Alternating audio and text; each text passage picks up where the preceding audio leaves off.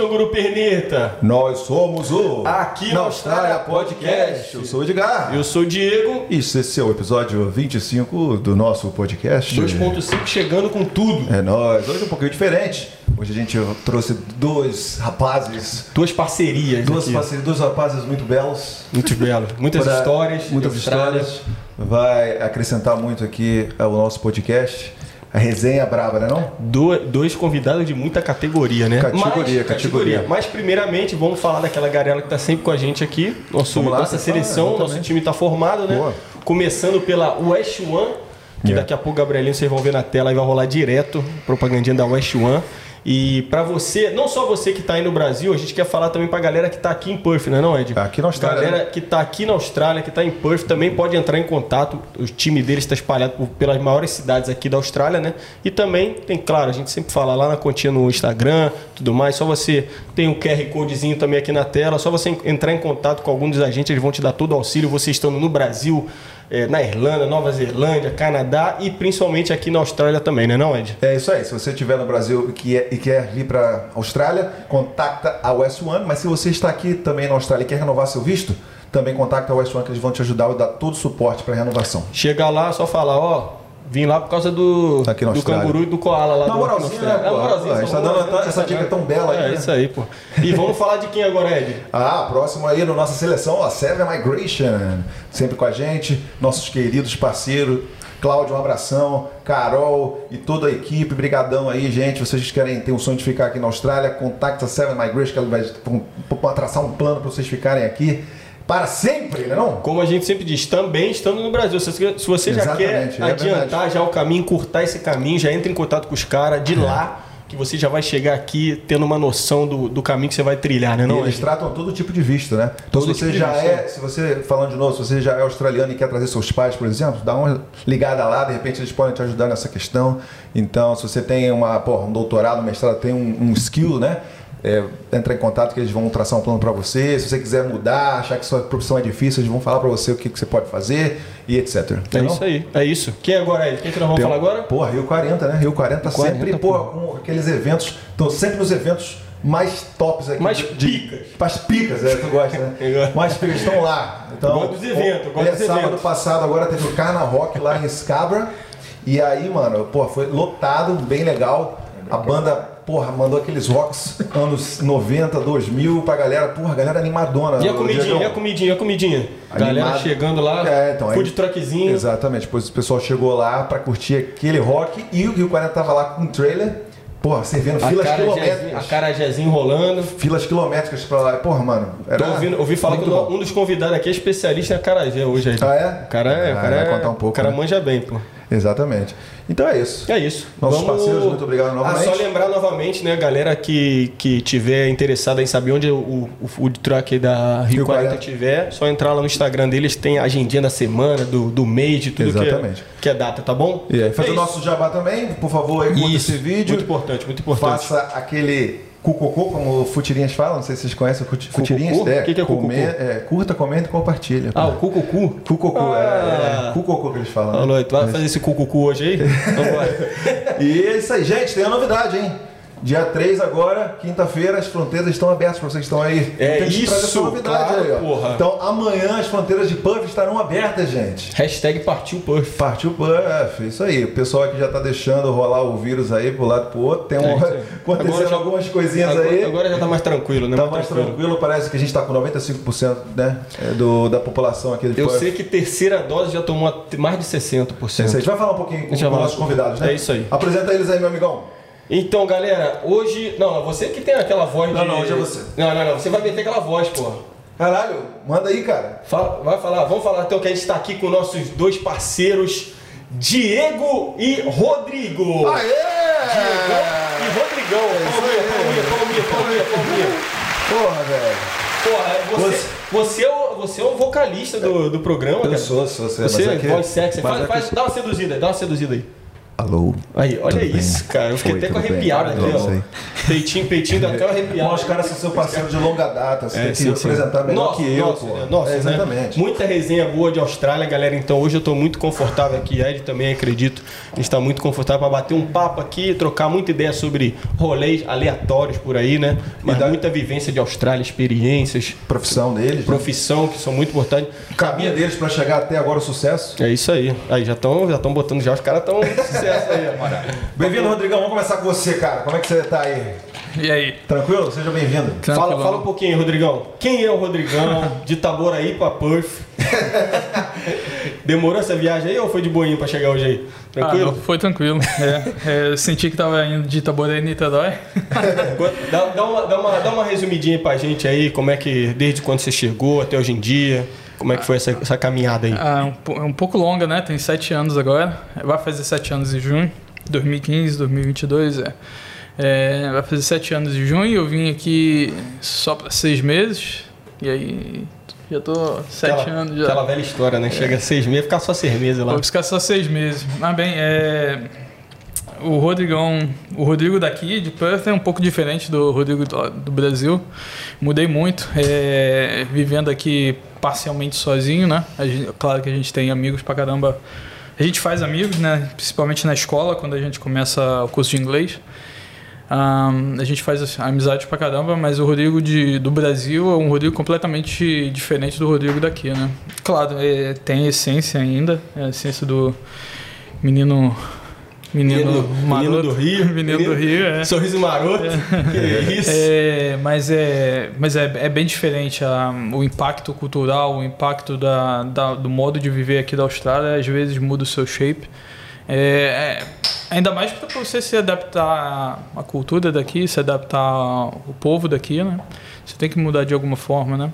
O que, que você tá fazendo hoje aí na Austrália? Não, Você hoje tá eu, trabalhando com o quê? Hoje eu, eu trabalho como engenheiro de planejamento, é uma obra de mineração de ouro. Estou nesse projeto já tem. vai fazer 10 meses.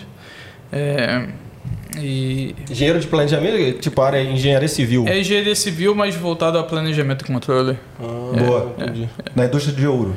É na, no, no, no minério de ouro. né? Seu Gold Hunter aqui. Gold Hunter não, não necessariamente. eu- é, é, Gold go- Planner. go- é, é Gold Planner. É. Quem não sabe aqui, o pessoal, pô, tem vários programas, né? Main, até lançaram um filme agora lá no. no- acho acho que foi no Stan, né? Com o Zac Efron sobre é, mineração de, de, de ouro, né? Que tem uns caras meio bogão lá, os caras que são raízes, né? Vai lá pro deserto, procura ouro e tudo mais. Qual o lugar que você tá trabalhando agora? Eu trabalho em- no escritório, né? Ah, é? Não vou pra deserto, não, mas, porque a, mas a mina é onde? a mina é lá no Brasil, na verdade. Ah, é? Pô, que Lá no- interessante, velho. Lá no Brasil, Então né? você foi, porra, feito pra essa, pra essa vaga, né? Ah, não fui não, cara. na verdade, na verdade, esse projeto do Brasil começou num projeto que eu tava trabalhando lá no Outback. Eu tava num- numa obra, num- numa construção de, de uma Fazendo uma planta. costelinha de porco, É, lá tiver. eu tava na, na construção do, de uma mina de ferro, é, 700 quilômetros para o nor, nordeste daqui. Calcule? Ah, não, nordeste não, noroeste. É, acima de, de Alton. E eu comecei, na, minha, na verdade, minha carreira aqui no Brasil depois de seis anos, seis, depois de cinco anos, comecei, voltei para a indústria e comecei nesse projeto. E esse projeto do Brasil começou ali quando eu comecei a trabalhar com o meu gerente de projetos, né? É, foi minha primeira obra aqui, ele gostou do, do meu trabalho. E- Empresa australiana. empresa australiana. E, e surgiu a oportunidade de participar de um novo projeto ele me chamou. É, e na verdade verdadeira é que ah, o meu perfil profissional se encaixou perfeitamente ao, a- ao projeto, ao próximo projeto da época, né? Porque eu estava nessa minéria de, de, ouro, de, de ferro aqui. E eles me chamaram para participar desse outro projeto, né? Aí quando, quando ele é, me chamou, ele falou assim, Rodrigo, é, o diretor da empresa está querendo falar contigo, é, tem, tem um assunto lá para discutir com você e tal. Eu fui lá, não sabia o que, que era, porque eu estava nessa obra lá, e ele falou assim, Rodrigo, a gente gostou pra caramba do seu trabalho, você está sendo muito bem visto, bem visto pela empresa e a gente tem uma, uma nova oportunidade para você. Eu falei, pô, legal, né? Porque eu tava, eu tava esperando nada, eu nem tava pensando o que poderia ser, né? O diretor querendo conversar com você. Legal. Ah, tu não esperava, tá. É, a gente entendi. não sabe, né? É, ainda mais porque né, a gente trabalhando. É, para mim é da, o começo da minha carreira de novo, né? Porque eu saí do Brasil, trabalhava na Petrobras, é, na verdade totalmente indústria totalmente diferente, mas a essência é engenharia civil, né?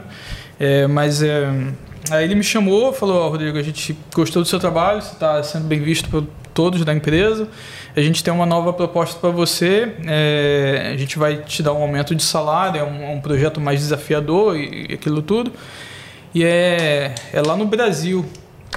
Aí eu falei, ah, Aonde? Aí Onde lá? sim, hein? Onde lá? lá no Brasil, Em que lugar? Que Nordeste, região? Bahia lá, é, Rio Grande do Norte. Rio Grande do Norte. Eu falei, ah, não, no Brasil não.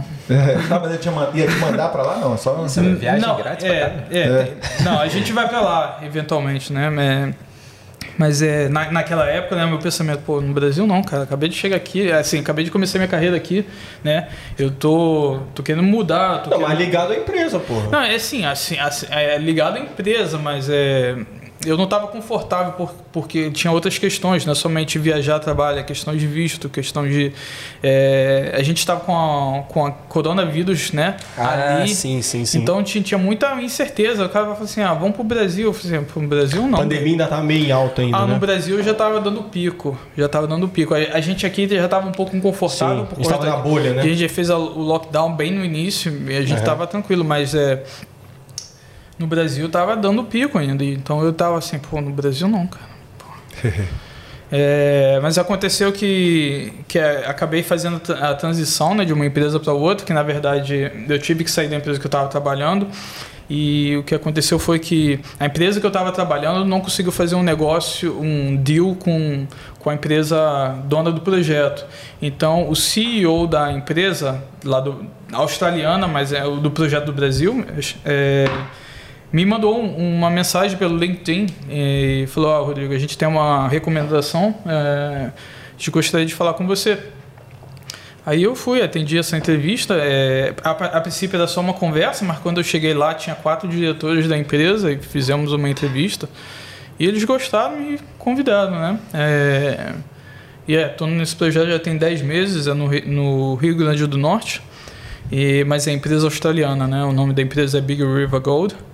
E a gente está fazendo trabalho lá para poder ter essa, esse projeto andando. Boa. Galera chegando aí no, do Brasil aí que tiver querendo saber o caminho do ouro aqui, ó. Ó o rapaz aí.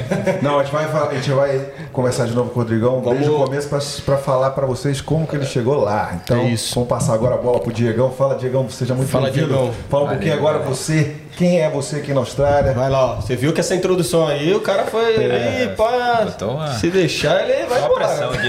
Uma pressão. Vai lá, vai lá. O que você tá fazendo aí? Como é que, como é que tá? Eu sou de Salvador, morei lá no Rio um tempo. Morei uns. Nos últimos seis anos eu morei lá no Rio. E resolvi vir pra cá fazer mestrado. E tô aqui há três anos, relativamente novo comparado com todo mundo aqui nessa mesa. E.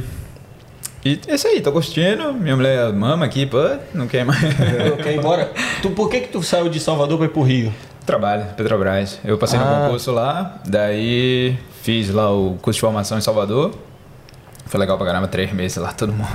Recebendo salário pra estudar lá três meses. Dois ex-Petrobras aqui, ó. É, aí depois fui pra Macaé, aí de Macaé fui pro Rio e do Rio pra cá. E o que que você tá fazendo agora aqui? Aqui eu trabalho na KPMG como Senior Consultant, na parte de auditoria interna e governança e risco. Que você é formado em. No Brasil sou formado em administração e aqui eu fiz mestrado em finanças. Top. Então nós temos aqui um engenheiro civil e um administrador, beleza? Aqui com a gente sentado. Então queria primeiro saber de vocês aí, curiosidade, o que, que levou vocês a saírem da Petrobras, uma das maiores empresas do Brasil, para vir para cá? Fala aí como é que era a história lá, o que, como é que vocês tomaram a decisão de sair desse lugar de conforto, né? Acredito eu para muitas pessoas, né? Como é que é? É, realmente eu não posso negar que é uma vida realmente muito acima da média do, do brasileiro comum. Eu nunca foi assim um, um sonho de vida trabalhar lá. Na verdade, eu comecei a admirar mais a empresa depois que, que eu entrei. Porque é, minha irmã estudava, já trabalhava lá. Minha irmã já, já, já era concursada lá, já era advogada lá. Mas nunca foi algo realmente da minha, da minha vontade, não. Eu sempre quis empreender e tal, fiz administração, queria empreender. Queria abrir o teu próprio negócio. É. E, mas aí terminou que no final da, da formação eu passei na Petrobras e aí a empresa que eu estava era bem menor, o salário era absurdamente diferente e era uma ótima oportunidade, né? Então, então por isso que eu fui. Daí fui para Macaé, fui para o Rio e a Austrália eu sempre quis vir para cá, desde, desde moleque. Tu me falou que tu tem essa pira de Austrália já há bastante tempo, Há né? bastante tempo, bastante tempo. Eu Acho que eu tava. Acho que foi no- com uns 12 ou 13 anos. Tava na sexta série mais ou menos. Por que assistindo Crocodilo Dante essa tarde? Não. Na verdade não, foi uma parada mais lógica mesmo. Eu vi, eu sou muito visual, eu, eu me atraio muito pro lugar, assim, natureza e tal. E eu vi uma, uma foto do, de Banff, na verdade, no Canadá. E aí fiquei fascinado, lugar lindo. Comecei a pesquisar sobre o Canadá, comecei a querer ir. Na época meu pai não tava, tava muito bem, tava meio instável lá, o Brasil tava... Vira e mexe, tá sempre ruim, né? E, porra, vi que engenheiro, meu pai é engenheiro também, mecânico. Engenheiro era fácil de migrar. Falei, pô, aí comecei a pesquisar, mas o Canadá é frio pra cacete, né? Pô, lá de Salvador Lá de pegar Salvador. frio lá em. Ah. eu, até, eu até sou tranquilo com frio, eu não sou muito friorento não, mas, porra, só, é só é vida, né, bicho? E aí eu falei, aí a lógica foi, eu preciso arrumar um lugar desenvolvido, mas que tenha sol, né? Aí, facilmente, é o único lugar que tem é a Austrália. Esse pensamento você tinha com 12 anos?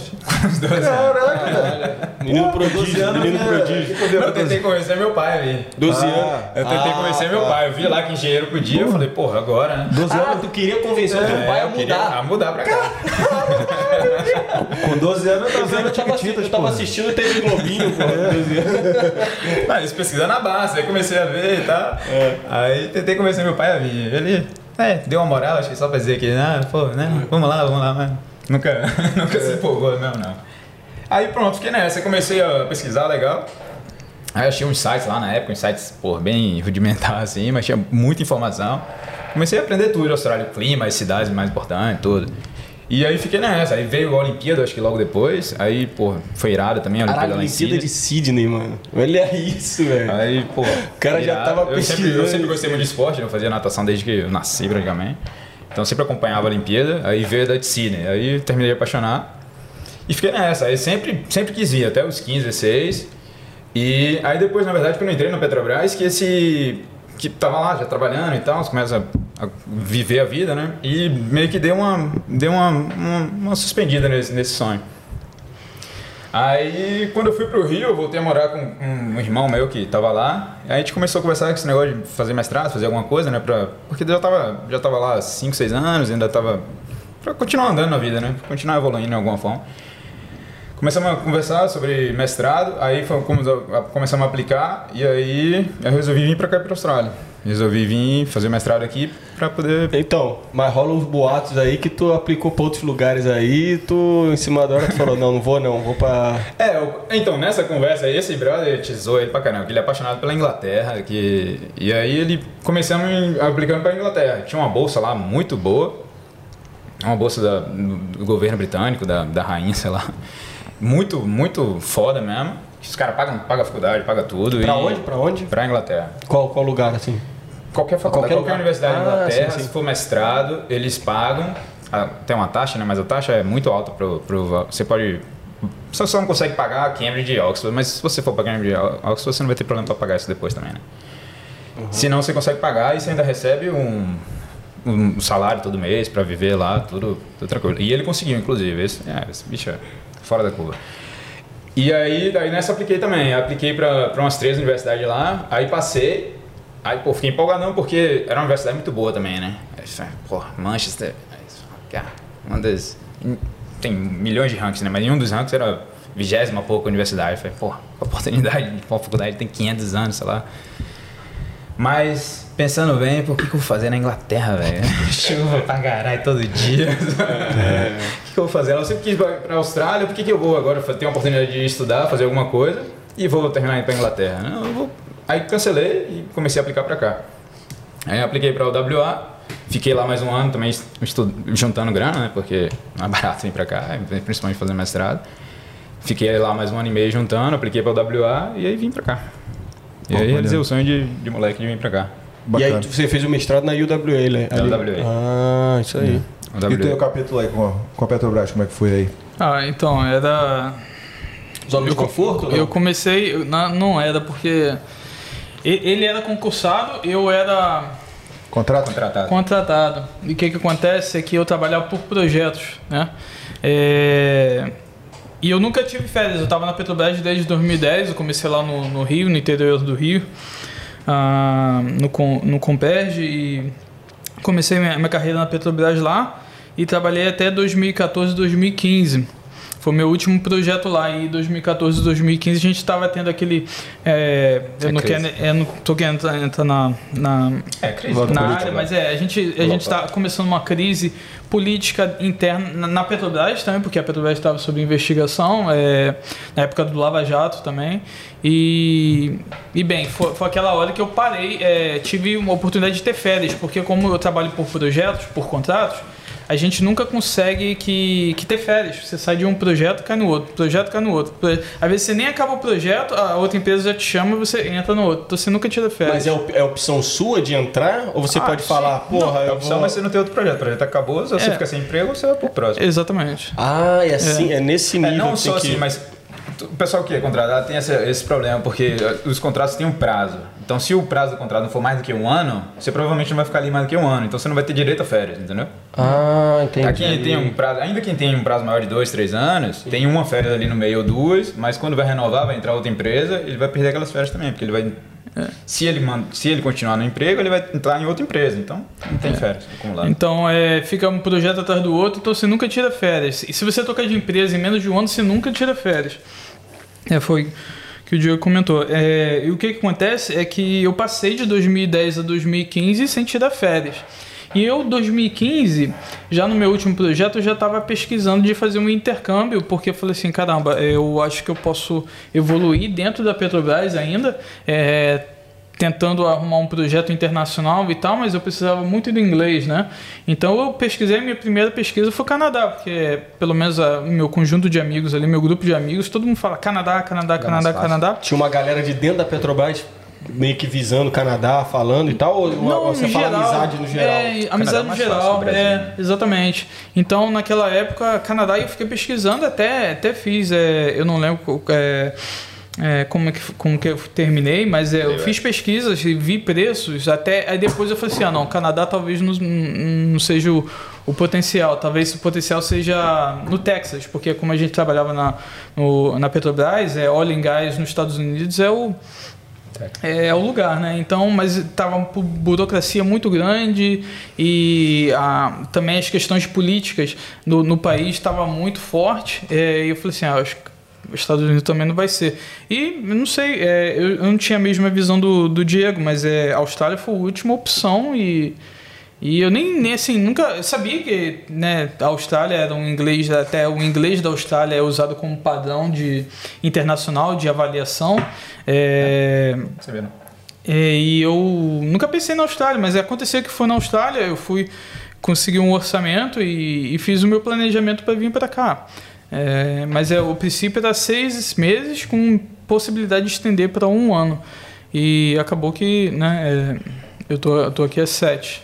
Mas é, Austrália para mim não era opção. É, eu não tinha muito conhecimento sobre a Austrália. Não tinha. Meu conjunto de, de amigos nunca, nunca, nunca ninguém comentou sobre a Austrália. Comentaram, sim, mas era não É como uma Brasil, é, né? não como uma possibilidade de, de imigrar ou de é, aprender inglês, talvez. Né? Ahn, E seis meses você veio para inglês. Seis meses somente para inglês. Eu, eu não, não tinha pretensão de fazer mestrado, não tinha pretensão de fazer nada. Meu projeto era estudar seis meses a um ano e depois voltar para Petrobras. Hum. Entendeu?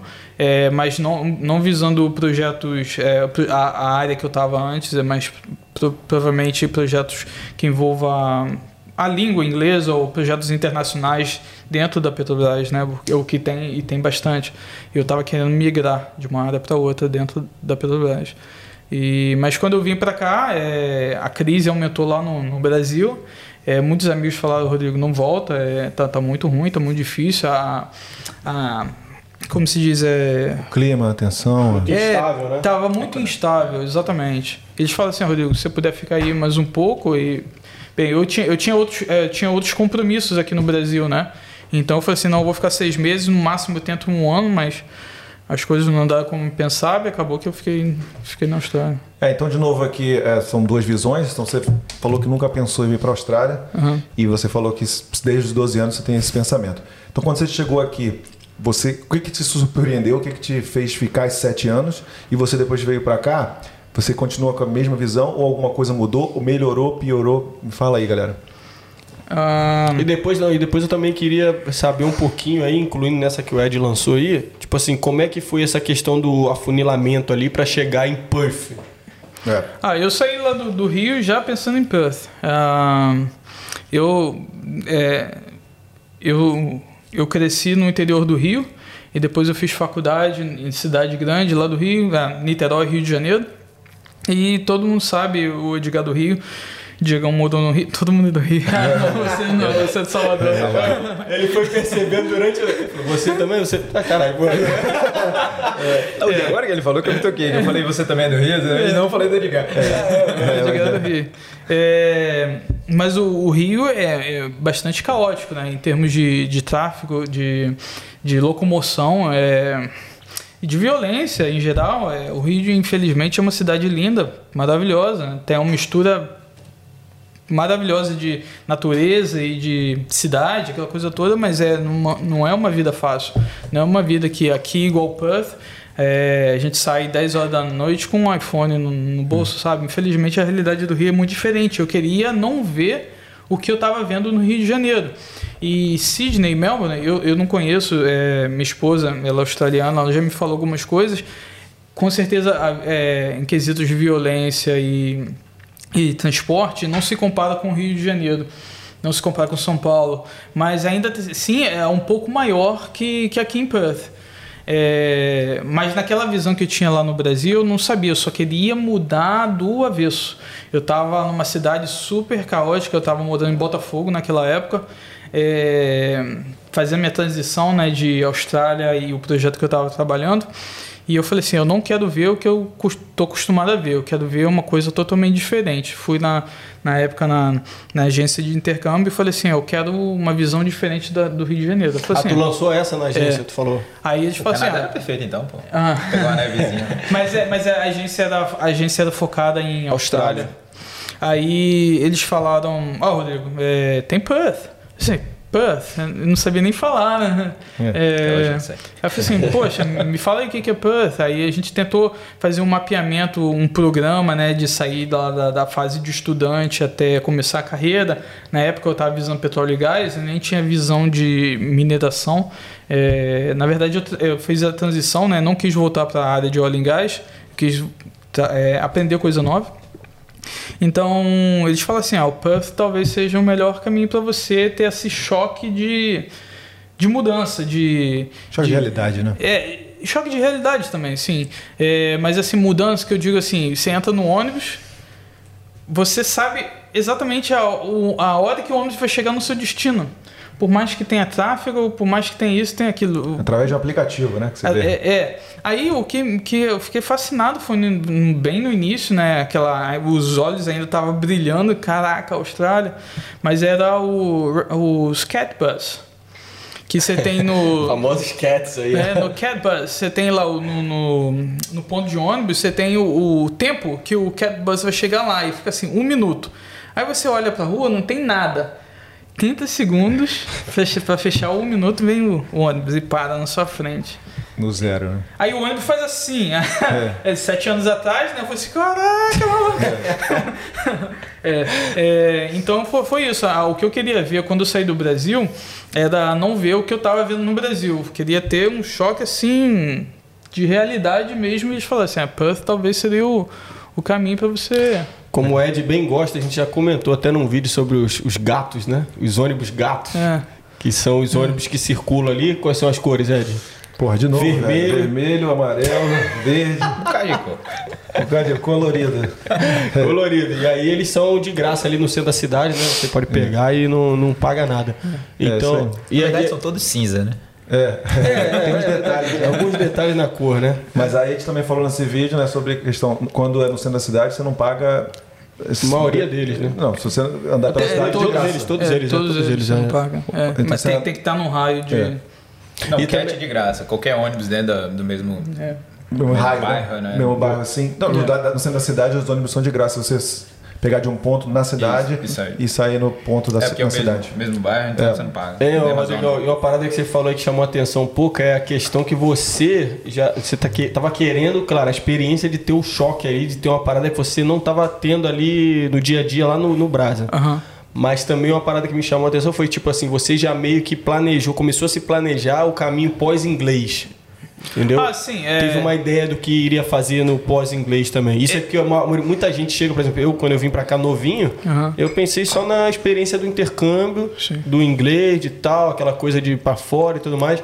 Mas eu acredito, depois, olhando assim, lá pra trás, eu penso assim, porra, eu podia ter, mano, encurtado muito o caminho.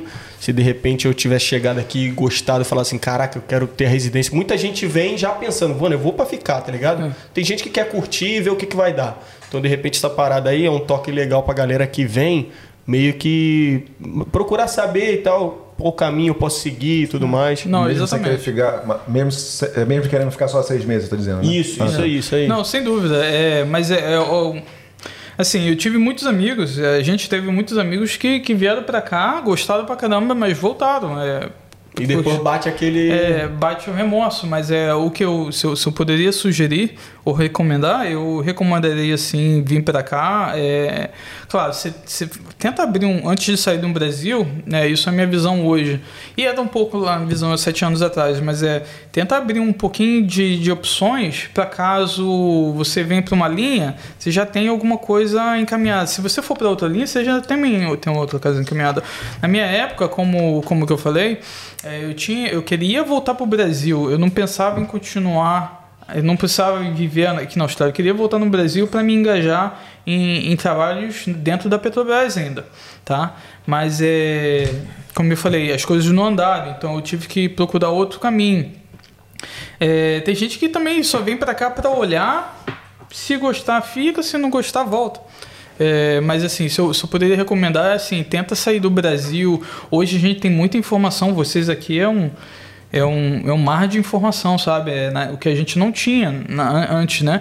Então já sai do Brasil. Se tem alguma pretensão de mudar de carreira, alguma coisa assim, de ter uma experiência nova, tenta é, ter um, sabe? Não é não uns leques, mas é uma, umas Plano A, B e C, né? é, uma, umas direções. Se não for daqui, vai pra cá. Se não for pra aqui, vai pra lá. Pelo menos pra você ter um pouco de planejamento, né?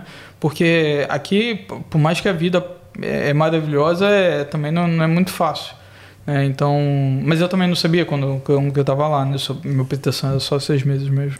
Sim. Mas aí o que, que te. Eu sei que teve a crise, né? Que você Aham. estendeu para um ano, mas de um ano para sete anos é um tempo bastante considerável. Então, o que, que, como é que é a sua visão agora? Que, você, o que, que mudou aí? Meteu um Zeca Pagodinho, deixando eu me levar, ou É. foi só. Não, é, na, na Você verdade. ainda ver- tem esse plano de voltar? Ah, não, eu quero voltar não, ao Brasil. ho- hoje eu não volto. Não volto pro Brasil, então, não. só esse, é- pra- esse é o ponto. Quero saber co- como que você mudou de pensamento. É, não, o que, o que que acontece é o seguinte, é...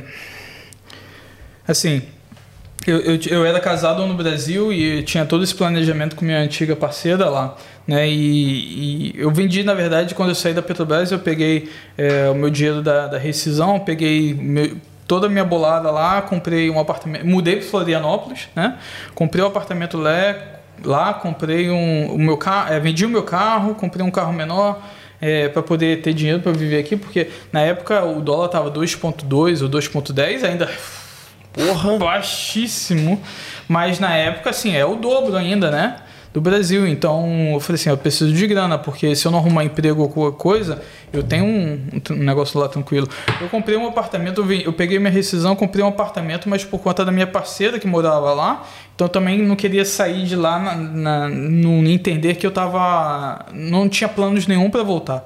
Né? Comprei o meu apartamento, tinha, tinha o meu carro, vendi meu carro, comprei um carro mais barato e deixei ela confortável lá e falei assim, ó, tô indo pra lá, vou estudar inglês e tô voltando. Assim, quando você faz um, um, um- não é acordo, mas quando você se compromete ao ponto de se desfazer todas as suas finanças, comprar um apartamento e é porque você tem uma pretensão muito forte de voltar, a não ser que alguma coisa mais forte ainda faça você ficar. Mas é que aconteceu é que o nosso relacionamento, relacionamento não andou como a gente, como eu esperava, não sei qual era os planos dela, mas não andou como eu esperava e com três meses vivendo aqui, ela decidiu divorciar. Aí eu voltei para o Brasil, tentei resolver, não consegui, falei assim, ah, eu vou voltar e terminar meu curso de inglês, né? Aí voltei, terminei meu curso de inglês, eu fiquei meio louco, né? Porque, caramba, não entendi, tava tudo planejado, todo mundo junto, né? E ela descende, é, assim, separar, nem falei assim, Rodrigo, vou separar, toma aqui seu dinheiro e se vira. Não, separar e a gente vai para o advogado e se resolve. Quer dizer, eu vendi meu é, minhas finanças separada todo apartamento, carro, aquela coisa toda. Vim para a Austrália só com o mínimo necessário para viver os seis meses sem emprego, né? Porque, claro, eu não, não queria vir aqui com um mês de, de finanças e, e tentar arrumar um emprego, porque também não, não é fácil arrumar um emprego. É, para mim, na época, é, meu pensamento, meu inglês também não, não me ajudava a arrumar um emprego fácil. Então, aí o que aconteceu é que eu falei assim: ah acabou o relacionamento, vou voltar para a Austrália terminar meu inglês. E dali, quando eu terminei meu inglês, eu já não tinha plano nenhum para voltar. A Petrobras ainda, o processo de, de, de Dilma e. É, não quero entrar em, em política, mas, é, mas é, é, era a situação da época. Era a situação da época. A, crise política é, no Brasil e a Petrobras sobre é, é, investigações da Lava Jato e tal. Eu falei assim: vou fazer o que no Brasil? Não tem projeto né? Vou estender meu curso de inglês. Eu estendi para mais um ano e foi quando eu comecei a me aproximar da Austrália de uma forma que eu falei assim, é aqui que eu, que eu vou, vou ficar aí. Eu, eu também tinha um, as coisas na cabeça que eu tentei arrumar. É, como se diz a, palavra, né? tentei arrumar razões para poder ficar e ficou tudo perfeito. Na minha cabeça, foi assim, é Austrália. É, então foi, que a qualidade de vida, a facilidade de conseguir os objetivos. Ah, sim, claro, assim, é, né, é, a gente paga, a gente paga imposto muito alto aqui, paga um imposto, assim, eu uhum. bem alto. Bem alto, 40% eu estou pagando agora. É, de, de, de, deixando claro que dependendo de quanto você ganha. É, né? Exatamente, é, depende é que, da... que escala nada, né? Então é. você ganha pouco, até 40 mil, né? 40 e poucos mil, depois a gente pode botar o link, você não paga imposto. Né? Não, desculpa, desculpa, 18 mil, 18 mil, perdão, 18 mil. Aí depois você vai 21, sei lá, porque exatamente. tem um Aí depois você ganha um pouquinho mais, você paga um pouquinho. Aí vai ganhando, vai ganhando, ganhando até chegar no, no, no é. 40%. Né? Mas começa já rápido. Chega com né? Aí tu toma. 18 já vai para uns 15, né? Sei lá, não sei. É. é. é. é. Mas depois você, assim, só uma curiosidade minha, depois se dá para recuperar no tax return bastante, ah, não? Só, só, se você fizer. É, depois vocês podem entrar na temática, mas é, é, é salary sacrifice, é, você pode fazer doação, você pode fazer. Tem, tem outro, é, vários incentivos do governo, mecanismos que, que possa te ajudar a recuperar um pouco desse tax. Vamos entrar nesse assunto, vamos entrar é. depois, vai lá, vai lá. É, mas é, então, mas assim, você paga caro, você paga, a vida aqui é cara, não é barata, mas quando você anda na rua, você parece que está andando num resort.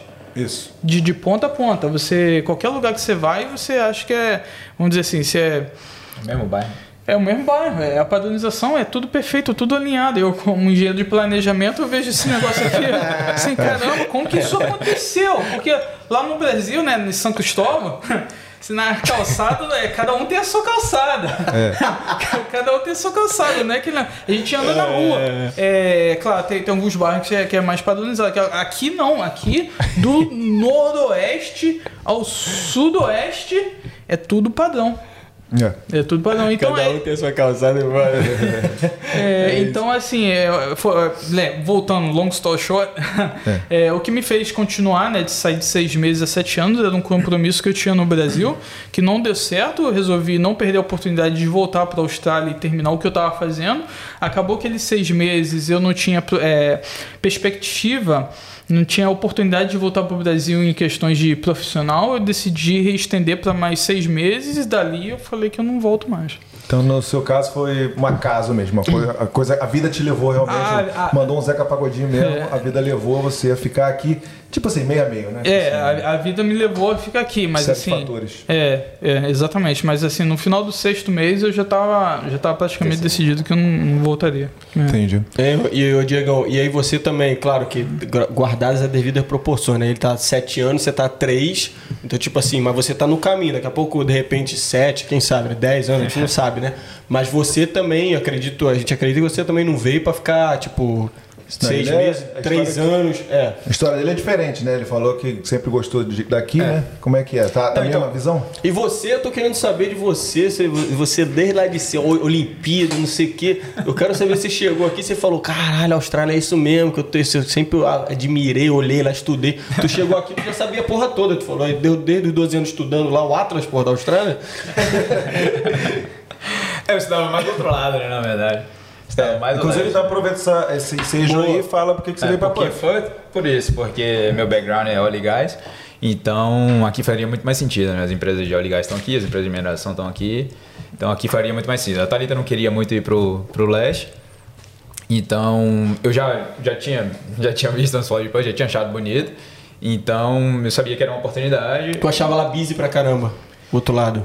Concorrência É, ou... na ou verdade, é a eu área- tinha escolhido mesmo? até a cidade que eu queria morar quando eu era moleque. então eu queria ir pra Newcastle, que não era tão busy. Porque pensando nisso, falando, não quero uma cidade tão busy, né? Eu vou numa menorzinha. Tem o Newcastle aqui na Austrália? Tem É, pô, lá Newcastle. perto de Sydney, Lá né? perto de Sydney. É, então, Caraca. então, aí era uma distância boa, numa cidade grande, pra qualquer coisa, né? Já pensei no time da Inglaterra. É, pô, eu pensei que, pensei que você ia mandar, pô, tu falou que não ia pra Inglaterra, acabou indo, pô. Não, então Não, é, você fala de assim, o tempo todo eu pensei que Newcastle era da Inglaterra. Não, então, já tinha achado, já sabia pra onde eu queria ir. Mas pensando, mas refletindo sobre a Austrália, que já é quieto aqui, a cidade de 2 milhões de habitantes, você imagina uma de 800 mil, eu não ia ter nada pra fazer. Aham. E... e Aí é foi isso. a área, foi a área mesmo então que ele né? Mas também é isso. A gente não quis. Terminou que a gente não quis ir pra lá pro outro lado. E faria muito mais sentido. Seria muito mais fácil pra mim aqui entrar depois no mercado de trabalho com a minha experiência de óleo e gás, porque óleo e gás é meio. Você consegue transferir, né? Para o mundo todo, é mais ou menos o mesmo tipo de experiência. É o mesmo, mesmo processo, mesmo, mesmos termos, mesmo tudo. Tipo TI que a gente comentou, né? É. A área de TI mais pouco ou menos. menos, ali, talvez, um pouco né? menos. Porque TI é bem aquele software, então é, bem, é ainda mais padronizado ainda. Mas óleo e gás ainda também é bem, bem valorizado no mundo inteiro. E aqui era o centro. E dá para você transferir a parte de recursos inteira, né? Mineração e tal. Então era uma boa oportunidade de vir para cá. E aí, é tudo isso? Cara, é, é linda, a cidade é linda e tal. Mas quando eu vim, eu já, eu já vim assim, com, meio com o pé atrás, porque você fica vendo, pô, a cidade, o país é lindo, é rico, o pessoal vai lá, ganha dinheiro, compra carrão, não sei o quê, e volta. Por que, que o pessoal volta, né? Por que, que muita gente volta? Então não deve ser tão fácil assim, né? Então eu já vi assim, meio pensando nisso. E como eu, de fato tenho uma, uma, uma boa perspectiva lá também, então eu não, não vim também com a cabeça fechada, nem pra vir nem pra voltar. Eu vim pra ver. Tanto que pra mim seria melhor ter feito um MBA, na verdade. Faria mais sentido eu fazer MBA em termos de profissão do que o mestrado. Porque o mestrado aqui é algo mais de pessoal que tá graduando, né? São pessoas mais jovens, não, não, é igual lá no Brasil, que você faz o mestrado já pra não, aqui o pessoal termina a graduação, já vai para mestrado, nem a graduação, né? Undergrad, já vai para mestrado, então o pessoal mais sem experiência. O MBA seria algo mais com experiência. Mas não ia ter essa possibilidade. Como o Rodrigo falou, eu quis deixar aberto pelo menos. Falei, mas se eu for e eu quiser ficar, aí não tem a possibilidade, né? Então eu resolvi fazer o mestrado por isso, porque o MBA era um ano só, não tinha o grad visa, então era fazer, terminar e voltar. Então eu fiz o mestrado por isso. E, de fato, você fica balançando. Aqui realmente é incrível, a cidade é muito bonita, e... mas é longe pra caramba, né, velho? Longe do Brasil. É muito longe do Brasil. É, e isso pesa também às vezes. Entendi. Eu sou até tranquilo com isso, moro longe já da minha família há bastante tempo. sabia que isso ia acontecer. Sabia, sabia, sabia. Moro longe já da minha família há muito tempo, mas fico pensando assim no futuro também. Isso. o Diego agora não. Agora não vai conseguir. Não vai sabe o que eu tô rindo? Porque o Edgar parece que ele já tava. Ele tava meio Ele tava olhando, né? já. Ele tava esperando, ele falou. Vou pegar até o celular pra filmar aí, ó. Sabia, sabia. Ai, caralho. Aconteceu, é, quem não tá entendendo, aconteceu aqui um acidente aqui na câmera. Rodrigão quase, quase caiu. Quase destrói o podcast. Mas então, você vê, né? lá. Você vê como é que é, né? Acho que a questão, a questão da perspectiva, né? Ele não tava nem pensando em vir pra cá, acabou ficando, gostando e continuando. Você tinha aquela visão, porra, é aqui, e aí você teve um. É, não, eu vim, mas também assim, por isso, porque. É, eu sou concursado lá e tal, então, tipo, tem um. Tem um a, a Petrobras, como você falou, é gigante, sacou? É, Reportou o lucro agora e, tipo, é maior que qualquer um aqui da Austrália, BHP, qualquer um, é muito maior. Aí você fala.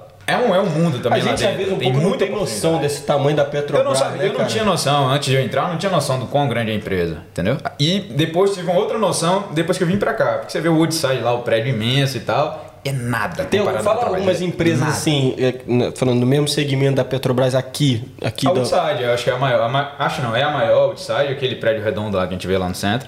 Tem um nomezão lá, o prédio é irado. Lança aí o top 3 aí, top Não, top 3 eu não sei, mas é, é Chevron, é, Woodside e tem a Shell, não sei qual o tamanho exatamente da Shell, tem a Viva, tem, tem algumas outras. E tinha a BHP que agora vai juntar com a, com a Woodside. né? E aí sim vai ficar bem maior do que as outras, muito maior do que as outras. Mas ainda assim, é, é um décimo da Petrobras, sacou? Foi aí Caralho, é desse, é dessa É. proporção? Não, pra você ter uma noção, a Woodside vende gás, basicamente. A Petrobras nem vende o gás, ela reinjeta de volta no poço pra tirar o óleo. Entendeu? Nem vende o gás, praticamente. Cara, Mas É, tipo- você, você, não- você pode voltar para Petrobras no Brasil? É, eu tô de licença lá, até. Ah. Eu tô de licença, então eu posso voltar ainda. Três anos? Quanto, licença eterna.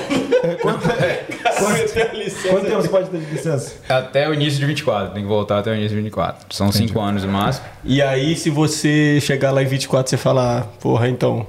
Aí você renova a licença? Não, aí não pode mais renovar. Aí já era, aí já era. Aí eu volto ou, ou pede pra sair. É, hoje, se fosse hoje, primeira Hoje mão eu não aqui, sei, primeira cara. A, a impressão que eu tenho, na verdade, é isso, que na hora que eu voltar, que eu ver lá a bagunça toda, a confusão toda, eu vou falar, ih, velho, melhor ficar lá. Então, essa é aquela velha parada que a gente fala daquelas duas semaninhas do choque cultural Sim. de novo. Passa as duas semaninhas e você começa a ter noção de novo de como Sim. a coisa funciona e você fala, puta, mano. Por isso que é bom você, de repente, vai um pouquinho antes de, É, de férias dar e tal. Uma Vai de férias, né? é, dá uma visitada Pra lá. ver se eu ainda tô Aí você tem uma noção, tá ligado? Sim. E. A Thalita, por- exatamente pelo motivo que ele falou, o Rio é caótico, né, velho? É extremamente violento, a gente sabe. E a Thalita é de Volta Redonda, que é perto do Rio, e ela tem trauma do Rio. Ela não gosta. Então, pra ela voltar, realmente ela não quer. Se for pra voltar, ela quer ir pra outro lugar. E aí tem um problema aqui, a Petrobras da sede é lá no Rio, né? E eu sou administrador, o que eu vou fazer lá em Macaé? Entendi, Entendeu? As perspectivas. Não é que eu não tenho o que fazer lá, mas as perspectivas estão no Rio. entendi. Você chegou fazendo mestrado e acabou ainda tá fazendo? Acabei já. Acabou, aí você tá trabalhando agora lá. Eu tô trabalhando e aí você tem chance de continuar permanentemente, mas você ainda tem esse. Então, é, o visto ainda não. Eu não, não tenho visto definido, né? Porque apesar de ser um trabalho ótimo e tal, parará, é bom pro currículo. Aqui a as Big Four são bem reconhecidas, então é realmente um carimbo muito bom pro currículo. O que, que é isso aí? Before? Big Four. Big Four. São as grandes quatro empresas de auditoria e auditoria e contabilidade. Tô falando do, do mundo. ramo específico ali, né? Da auditoria, É. claro. É, de auditoria e Quais são? Quais são? A KPMG? Deloitte, a KPMG, a PwC e a Ernst Ernst Young. Ernst. Ah, se- ah, Ernest Young, sim. É, são as maiores do mundo, são as Big Four. Aqui, e aqui é muito valorizado, porque aqui não tem tanto de, de consultoria, elas também fazem esse papel de consultoria. Se tivesse a McKinsey ou outras mais voltadas à consultoria, talvez elas não tivessem tanto prestígio. Mas como aqui, principalmente, é bem fraco, essas tem bem pequeno. Então as Big Four têm bastante prestígio aqui. E citou essa parte aí de, ah, eu vejo, por que, que isso é tão bom, por que, que a pessoa volta? Se tá bom, por que, que a pessoa volta? Eu não entendi muito bem. Você teve Não, eu contato quis com deixar gente? aberto por isso. É isso aí que eu Não, não tive também. contato. Pesquisando, assim, vendo, vendo o pessoal voltando e tal. É isso, é lógico. De tipo, você vai, todo mundo adora, chega lá. Mas tanta gente volta, vem. Mas você sabe, você, que é um dado que você pesquisou e você tá falando? Não, vendo, pessoal mesmo, né? E vendo também o lado ruim, pesquisando. Você não quer só saber o que, que, que tem É de óbvio, bom, né? óbvio, Você quer óbvio. ver também é o lado é por isso que a ruim. gente quer é, é, falar sobre isso, porque é um ponto que a gente pode tratar. É, é a distância. A distância, acho que aqui é o mais relevante, porque realmente é muito distante. Do Canadá, de Portugal, Sim. em um voo, uma noite, no outro dia de manhã você tá lá. Se acontecer alguma coisa com um familiar seu, alguma coisa, você tá aqui na Austrália, acabou. Entendi. Não tem o que você fazer mais, porque daqui que você chegue lá já tá resolvido. Entendi. Não, isso que eu acho que eu saber, foi reconhecido o seu que você viu ou é questão... Não, não. Foi, foi isso, refletindo mesmo. Refletindo. Quis deixar aberto, porque chegou um momento que a Thalita tava muito empolgada, e aí eu quis também dar um. No, no início ela não estava empolgada em nada. Sim, sim, sim. Aí depois começou a ficar muito empolgada, eu falei, calma, que não é só, não é só mar de rosa, porque senão não tinha tanta gente voltando, né? Entendi, No entendi. início teve aquela parada de, porra, como é que vai ser fazer amizade e tudo mais. Foi é, isso? aqueles primeiros. Não, isso antes de vir. Eu fiz o, mestrado, já, antes de vir já lá, a gente já conversando sobre isso. Já quis deixar abertas as duas possibilidades, de, Uhum. de poder voltar ou de poder ficar. Entendeu? Sim. Vim aqui ver. Vamos ver lá da colé. Não vou também Entendi. escolher um lado antes de saber e, e me jogar e acabou, agora você só tem essa opção. O que às vezes até ajuda, né? Quando você só tem uma opção, você foca naquilo e. E o que que deixou, assim, o Rodrigão falou a história aí do, do, do ônibus e tal, do negócio ali do centro. Que teve alguma coisa que tu chegou aqui, tu não sabia e que tu ficou assim, caralho, o negócio funciona assim. Teve alguma coisa ou normal, vida, sociedade? ou- Cara, não lembro assim. Dia a estrutura dia. da universidade era, era outra. A estrutura da universidade era outra. Melhor ou pior? com- Ah, bem melhor. É, é tudo novo, tudo bonitinho, né? Tudo... Os dois, vocês concordam com isso aí tudo também? Sim, sem dúvida, Ah, sem é. dúvida. E o nível de Ah, ensino? O nível de ensino eu não acho que seja tão diferente, não, pra falar a verdade. É isso que é o. Agora, a gente tem, a gente tem bons profissionais, tem bons professores. Você foi UWA, UWA e você foi na Ah, ECU. ECU. É. E vocês dois, os dois fizeram. é, você fez Eu mestrado. fiz mestrado. Mestrado. Você Mestrado fez mestrado. Os dois fizeram mestrado, né? Mestrado profissional, né? Que não, não é research, você não precisa fazer dissertação É. e tal. Uhum. Mais voltado pro. Mas vai lá, vai lá te interromper, que você tá falando do negócio do ensino e tal. Do quê? Tá falando do ensino. Que era É, muito então, diferente. É, do ensino acho que seja tão. É como qualquer universidade. Acho que lá, pelo menos a minha era assim, você vai ter professores brilhantes que você admira, você vai ter os professores que você não gosta tanto, você vai ter os professores que você não entende o que ele está fazendo ali. Aqui era igual. Exatamente. Mas a estrutura é outra. É, é completamente A infraestrutura é, É, completamente, completamente diferente. diferente. E a demanda é outra. Acho que a demanda é outra. Aqui as pessoas também acho que se formam melhor porque a demanda é outra. Falando menos gente? Não, de, de assunto mesmo, de quantidade, de cobrança e tal, é, é bem maior. É, Cobrança maior aqui? é Você maior no É muito assunto. Pelo menos a, minha, a experiência que eu tive, eu não sei, Rodrigo, mas a experiência que eu tive era isso, era muito assunto. Eu não tinha tanta matéria, eram quatro matérias por semestre, Sim. mas eram três, três capítulos por semana, de cada um dessas. Entendi. Você tinha uma aula só de cada uma, de três horas e acabou. Mas tinha, é muito trabalho, é muito, muito assunto. Tem duas, duas provas normais. Mas você não consegue, se você deixar só, só tentar recuperar no final do semestre, você não consegue, porque você vai ter passado por um livro inteiro já de 900 páginas, entendeu? Entendi. Lá no Brasil, acho que você consegue um pouco mais. Você tem lá uns PowerPoints, tem uns negócios que você consegue dar uma, dar uma virada. Aqui também tem, né? Mas aqui o pessoal acho que investe mais também no desse tempo de estudar. Lá a gente trabalha, lá a gente toca a vida, não sei vocês, mas quando eu fazia faculdade eu trabalhava, fazia tudo.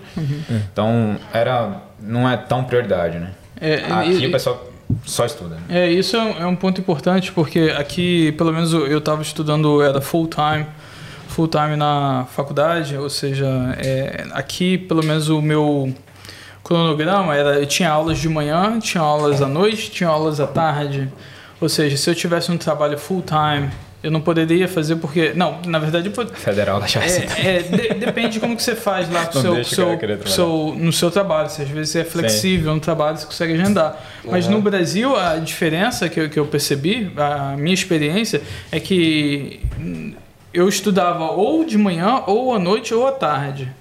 Aqui, não. É, aqui é o seu cronograma. Você não tem opção. Você tem a opção de tirar, ou, na verdade, como estudante, é, vi- visto de estudante, é aquilo ali mesmo. Eles vão te dar o cronograma e você vai ter que fazer aquilo ali. Agora, o, é o cronograma que você fala? É Acho que é. tabela, né? De, Matérias. de né? matérias, é. É, e aquilo ali que você vai ter que fazer. Aí depois você, você, você programa o seu trabalho baseado no seu cronograma de, de estudos.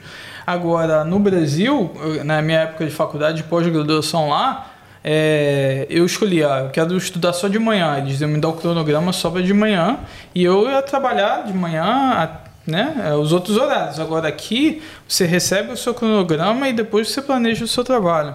Obviamente, como você é visto de estudante, você tem restrições, né? É que você é, seja- é, até faz melhor é, a flexibilização com, o seu trabalho. Porque se você é estudante trabalha ah, com 20 horas por semana, né? Você, você tenta é, fill the gaps. É, Sim. Preencher Então, as lacunas. pre- preencher- Preencher ela. Cara, Ele tá bom nessa, nessa de, tra- de traduzir a, a expressão, né? Oh, então, mas aí eu tenho duas coisas interessantes aqui dessa questão de vocês falarem isso. Agora vamos lá, 20 horas por semana Hum. trabalhando como estudante e fazendo mestrado, que eu não imagino, imagino que não seja uma parada barata.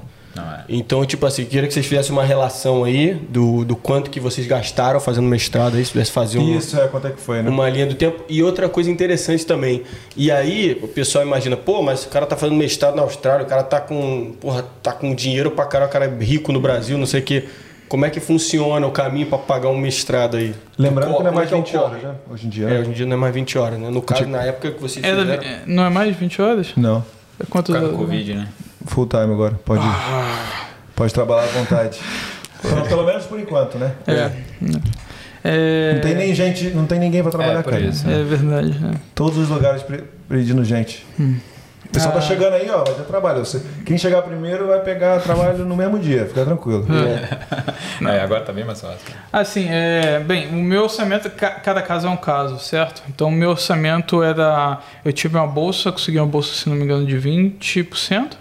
Né? É, meu, primeiro plano, meu primeiro plano, há quatro, três anos atrás, né, quando eu estava planejando meu mestrado, era de ir para Darwin por conta de benefício em tirar visto.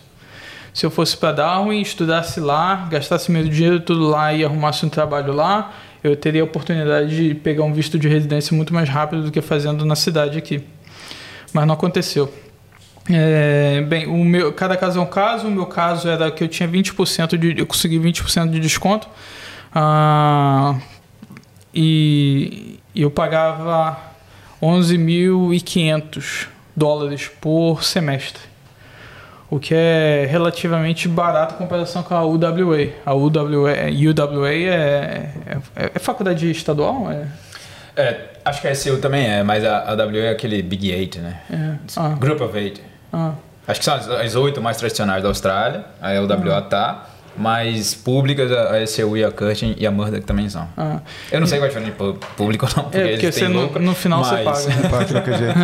Aí isso aí eu nem entro, porque isso aí eu não entendo até É, eu hoje. também não entendo muito não, mas é, o que eu entendi é que eu pagava 11 mil, 11.500, eu acredito, é, por semestre. Que é bem mais caro aí, dobro do preço de um VET, né? De um É, é, curso não, técnico, é, né? é, se a gente for falar por semana, era, acho Ah, que é era por 600, semestre, 600, sim, sim, 600 sim. reais por semana. Dólares. E era 12, 12 semanas, né? São é, 12 semanas de Fosse pagamento. reais, tá bom. É. 12 semanas? Não. É, é 12 semanas São de 26, aula. São 26, 12. né? É, É. do- 12 500, é, né? 500 assim. Então, é, então meu orçamento era aquele, eu tinha que fazer, é, eu tinha obviamente uma, um fundo financeiro guardado para ajudar, porque trabalhar na época 20 horas por semana não, não paga, não paga de forma alguma a faculdade. Você, eu, eu tive que, que trabalhar minhas 20 horas por semana, mais o meu, minha, meu rendimento. E nas férias eu tive que, eu poderia né, trabalhar quantas horas eu pudesse, que eu quisesse, eu, obviamente se, se a oportunidade no trabalho. É, eu trabalhava 40, 45 horas para poder fazer o pagamento do próximo semestre. Né?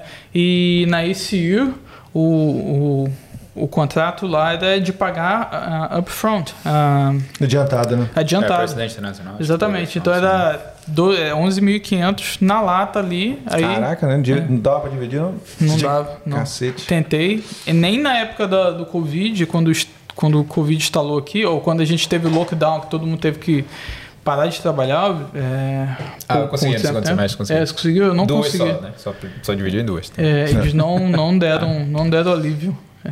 Caraca, É. né? Pô, que dinheirama. É, mas é, mas, é, mas eu, eu também consegui ajuda da própria faculdade. Eu acho que eu, eles pagaram, me pagaram 2 mil, me deram, né? 2 mil dólares para poder. Esse questão- 20% de desconto que você tinha mencionado? É, não, é, durante o lockdown eles Ah, tá. me deram 2 mil em cash. Ah, legal. É, depositaram na minha conta, obviamente. É, Quem voltou É. pra eles?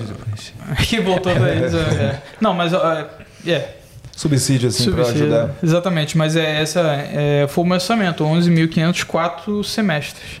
Boa. Quatro semestres. É 12, 12 quatro, quatro matérias é, cada semestre. E era puxado mesmo. É, é assim que o Diego falou, era É um loucura. Dinheiro bravo. E tu pagava quanto? Eu pagava 16 por semestre. Puta que pariu. É. Caralho, E velho. não teve, não ganhei 2 mil não quando teve. E lembrando que. eu tive a mesma coisa, tive, tive um desconto também, uma bolsa parcial também. Aqui eles não dão bolsa completa, porque eles vivem disso, né? As universidades vivem de estudante internacional. Então eles, acho que eu nunca vi ni- ninguém receber é, bolsa completa, só a não ser que seja do governo. Tem também uma bolsa do governo que eles dão, mas tava meio morta aí. Mas lembrando que isso é, é preço pra, pra internacional, né? Internacional. Se você Exatamente. é australiano, Cara, é surreal. bem mais são- barato. Bem não, são é um quarto do valor. É, Isso. Não é, Um é- quarto. é um quarto. E você pode pagar. Eu não sei exatamente quanto é na WA, mas eu tava olhando a ECU para um primo da Thalita, a gente tava conversando e tal. Aí eu fui ver, cara, era literalmente um quarto. É, exatamente. Era um quarto. E você pode ainda dividir, né?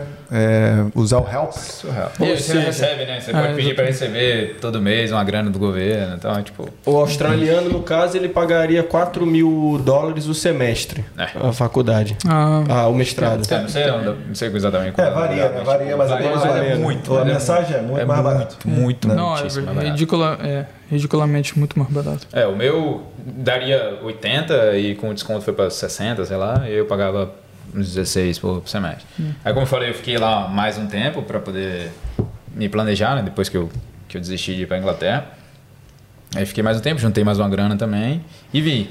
Mas depois estava aqui, aí como eu vim também com, com a Thalita, ela, ela pode trabalhar, esse é o benefício também do mestrado, né? Um dos benefícios do mestrado, que ela pode trabalhar full time. Na verdade, ela não pode nem trabalhar full time, só ela pode trabalhar ilimitado. Ilimitado. Se ela quiser morrer e trabalhar, não pode. Exatamente. Então também tinha esse. Então éramos dois juntando. Furada essa porra. E. Furada essa garrafa. aí. Vai um aí? Valeu. E é isso. E aí vim. O primeiro semestre já paguei lá, já paguei lá do Brasil. Aí depois aqui conseguiu, por essa. É, depois daqui eu ainda continuei usando o dinheiro de lá. Realmente a gente não juntava. Não juntava o suficiente para pagar o semestre inteiro, todo, todo semestre. Mas porque também a gente tinha juntado essa grana lá, então continuei usando a grana de lá. E a gente também continuou tendo uma vida razoável aqui. A gente morava sozinho, tinha um apartamento e tal, então os, os custos eram maiores também, né? E Mas a- você falou 20 horas, você, podia, você era mestrado também. Você podia mestrado. trabalhar 40 horas também. Não, não 20. podia. Só 20. Porque eles fizeram 40 em- só no, no- Eles fizeram Antes em épocas Covid. diferentes. Cacete, tá vendo? Não, a gente fez. Eu também só podia 20. A Thalita que pode. Ah. Ah, eu só podia 20. parceiro, parceiro. É, o parceiro pode. Mas eu Entendi. também só podia 20. Pode 40 na- nas férias, né? Entendi. Nas férias pode. E agora eu queria saber como é que foi aí, porque o pessoal não vê o underground, né? Como é que é. Fala uma coisa aí, eu, porque eu sei, né? Eu tô perguntando porque eu sei, claro, né? Mas como é que foi essa questão de trampar pra- pra poder pagar? Porque imagino, vocês, vocês dois não- fizeram, não, né? trabalhavam na área já quando vocês estavam fazendo. O Diegão, a- até que. Não. Você, ah, não, também Não, não. eu, tra- né? é, eu fazia Uber. Fazia Uber. Uber aqui é sensacional. Você fazia Uber Eats. Fazia Uber Eats. Que, assim, eu nunca conversei com ninguém que faz Uber normal, mas eu acho que vale mais a pena do que o Uber normal aqui. Não precisa ter carro novo, não precisa. Isso pode ser precisa um pegar bom gente. debate. A gente chama aqui, ó, o gordão do Uber e Edu. salve, salve, gordão do Uber. ó, a gente chama o gordão do Uber e o. Maluco. E o. Maluco liberou geral agora. E o grande Edu, pô. Edu Chile. Pô. Edu Chile, a gente faz um debatezão aqui pra galera, mano. Chile Beans. É, pô. Não, Cara, pra mim o Uber enca- encaixava muito bem isso. Não precisava ter carro novo, não precisa ter nada, não precisa pegar gente, não precisa ter essa paci- paciência de pegar gente bêbada no seu carro, vomitar tudo. É. Não precisa ter carro novo, precisa Assiste pagar aí seguro episódio. gigantesco. Episódio Três. 20. 2. 22, 22 E a horas. taxa, é, a taxa eu acho que é quase a mesma. Pelo que eu pego de Uber de vez em quando, eu imagino que a taxa seja quase a mesma. Não, e, e é exatamente. Não, ele falou que, tipo assim, mano, ele falou, no caso dele, não tinha muito essa parada de a diferença, tinha essas, essas coisas, que você tá lidando com uma pessoa no carro, então pode É, ter essas, é bom. essas questões aí. Mas ele falou, pô, tranquilamente, quatro, é, quatro pau no mês, quatro mil dólares no mês, ele falou. É isso, eu só trabalhava meio período, mas o Uber encaixa perfeito pelo mestrado por isso, porque você não tem uma grade definida, você- cada semestre é uma, Ah, e você sim. pode focar nos horários bons, porque qual é o lance do Uber Eats, mas do Uber também, acho que é a mesma coisa. Você tem aqueles horários muito bons e vai ter uns outros horários fracos. É, Então- Diego, é que a gente fala rapidão, cortando rapidão, a gente fala muito Uber Eats, né? Mas a questão a gente tá falando da delivery, né? Aqueles É, aplicativos de delivery, que aqui Isso. tem alguns que a gente já mencionou várias vezes, né? É, eu só fazia o, o Eats mesmo. E aí focava só no horário de pico. Então pra mim era ótimo, porque a, hora que eu recebia era muito maior do que se eu fosse trabalhar com Ah, cê, qualquer outra coisa. sem dúvida. E fala os valores aí então aí. Dá É. pra tirar quanto aí? Assim, eu, variou bastante nesse período, porque come- quando começou o Covid aí despencou, ficou muito ruim. Depois que o Covid começou a ficar normal aqui, aí ficou muito bom. Aí eu já cheguei a ganhar de, sei lá, de 16 a hora a 45 a hora. Você vai tirar assim, em termos é, semanais. Ah, semanais, é, acho que a média que dá pra você fazer, sei lá, mais ou menos entre 25 e 30 a hora. Você Acho que tipo uns assim, 30 horas dá pra fazer. mil dólares assim? Ah, depende de quantas horas você fizer, né? Porque o Uber Eats é isso, mas umas caso, 30 nesse- horas. Se você fizer umas 30 horas por semana, você focar no final de semana, nas horas de pico, você vai dar pra fazer isso. Eu estaria forçando. pelo menos 800 mil, dá pra fazer. Eu 800 estaria. mil, caralho. 800 mil. 800 a mil. Eu estaria forçando. Até se- mais. Eu estaria forçando se eu falasse que você pagou o, o- o mestrado com a grana do Uber Eats? Estaria, estaria. Estaria, então tá bom, então não vou falar. Não, Ajudou bastante, porque ajudou bastante. Ah, ajudou bastante. Porque é em dólar, né? Sim. Então ajudou bastante sim. Mas aí teve a parceira também ali Mas, é, tem a Thalita também trabalhava, então é isso. Um, um paga a conta, o outro o vai juntando Sim, pro, sim, sim, pro sim. mestrado. E eu, como eu continuei gastando meu dinheiro lá do Brasil, então eu tenho certeza que não pagou tudo. Mas é isso, mas meu foco era mais também a universidade, então eu não trabalhava final de semana e de noite. Mas se eu tivesse que ficar na faculdade, eu ficava. Eu não estava tão preocupado com. Não, o- porque a gente postou porque- lá o. é. Falei, falei. Não, por isso, porque eu já tinha juntado a grana e eu queria aproveitar o que eu tava pagando também, né? Sim, eu tentei o corte. A gente, não, a gente postou. Deu ruim. Tentei o corte, mas deu ruim. É, não, não, a gente postou o corte lá Bota do assim Uber. mesmo, mas depois o cara fala não. A gente, a gente postou o corte do Uber que ele falou que tirava Dá, dá é, tirar. facilmente mil dólares por semana. Aí nego lá embaixo, porra, já Tira, ganhando, gente tira. ganhando dois Tira. mil. Eu já ganhando- tirei. Uma, eu- Porra. nas férias que eu tra- podia trabalhar Então. inteiro, já dá Mas pra falando, tirar, tem dá nego pra de tirar. fora que falou, pô, mil é pouco, dá pra tirar muito mais e tal, não sei o que, dá pra tirar 1.500, depende aí. Ele né? mesmo falou, ele mesmo É, falou que se você do- der a da- vida ali, quão você frenético é o cara, né? É, exatamente, é. E do, do momento, é, de momento também. Agora, depois do Covid, na época, do- antes do Covid não era, era Era bom, mas não era fome, tanto. né? É, então, no Covid piorou muito, porque todo mundo perdeu o emprego, naquele primeiro lockdown, todo mundo perdeu o emprego, todo mundo foi pro Uber. Então ficou muito ruim ali por um mês ali, ficou muito ruim mesmo. É. E... Mas depois disso também, voou, velho. Pô, Voou. ficou pedir um milkshake, outro dia eu pedi um milkshake, velho, no Uber Eats. Pô, eu quero comer um, quero tomar, comer um docinho. Vai dar alegria, vai dar alegria, Tira um né? milkshake. E, e, e tu, qual foi, o que, que você tava fazendo aí? Você não chegou aqui como engenheiro, né? Você não chegou trabalhando na engenharia, né? Não. Pra Pagar fazer esse mestradão aí. Ah, né? não, e nem quis, nem quis, porque meu inglês era muito ruim. E eu tinha noção em comunicação, uma das coisas mais importantes, e se eu fulasse na área de engenharia, eu tentasse, porque poderia acontecer de arrumar uma proposta de emprego, entendeu? É, eu ia fazer um inferno na minha vida, porque não sabendo comunicar, imagina, engenheiro de frustrante. planejamento, não consegui planejar por falta de comunicação. Eu nem quis arrumar emprego. O que, que eu fiz é, depois que, que, que eu me separei, é. Viver a vida louca. Agora ele mostrou a cara dele.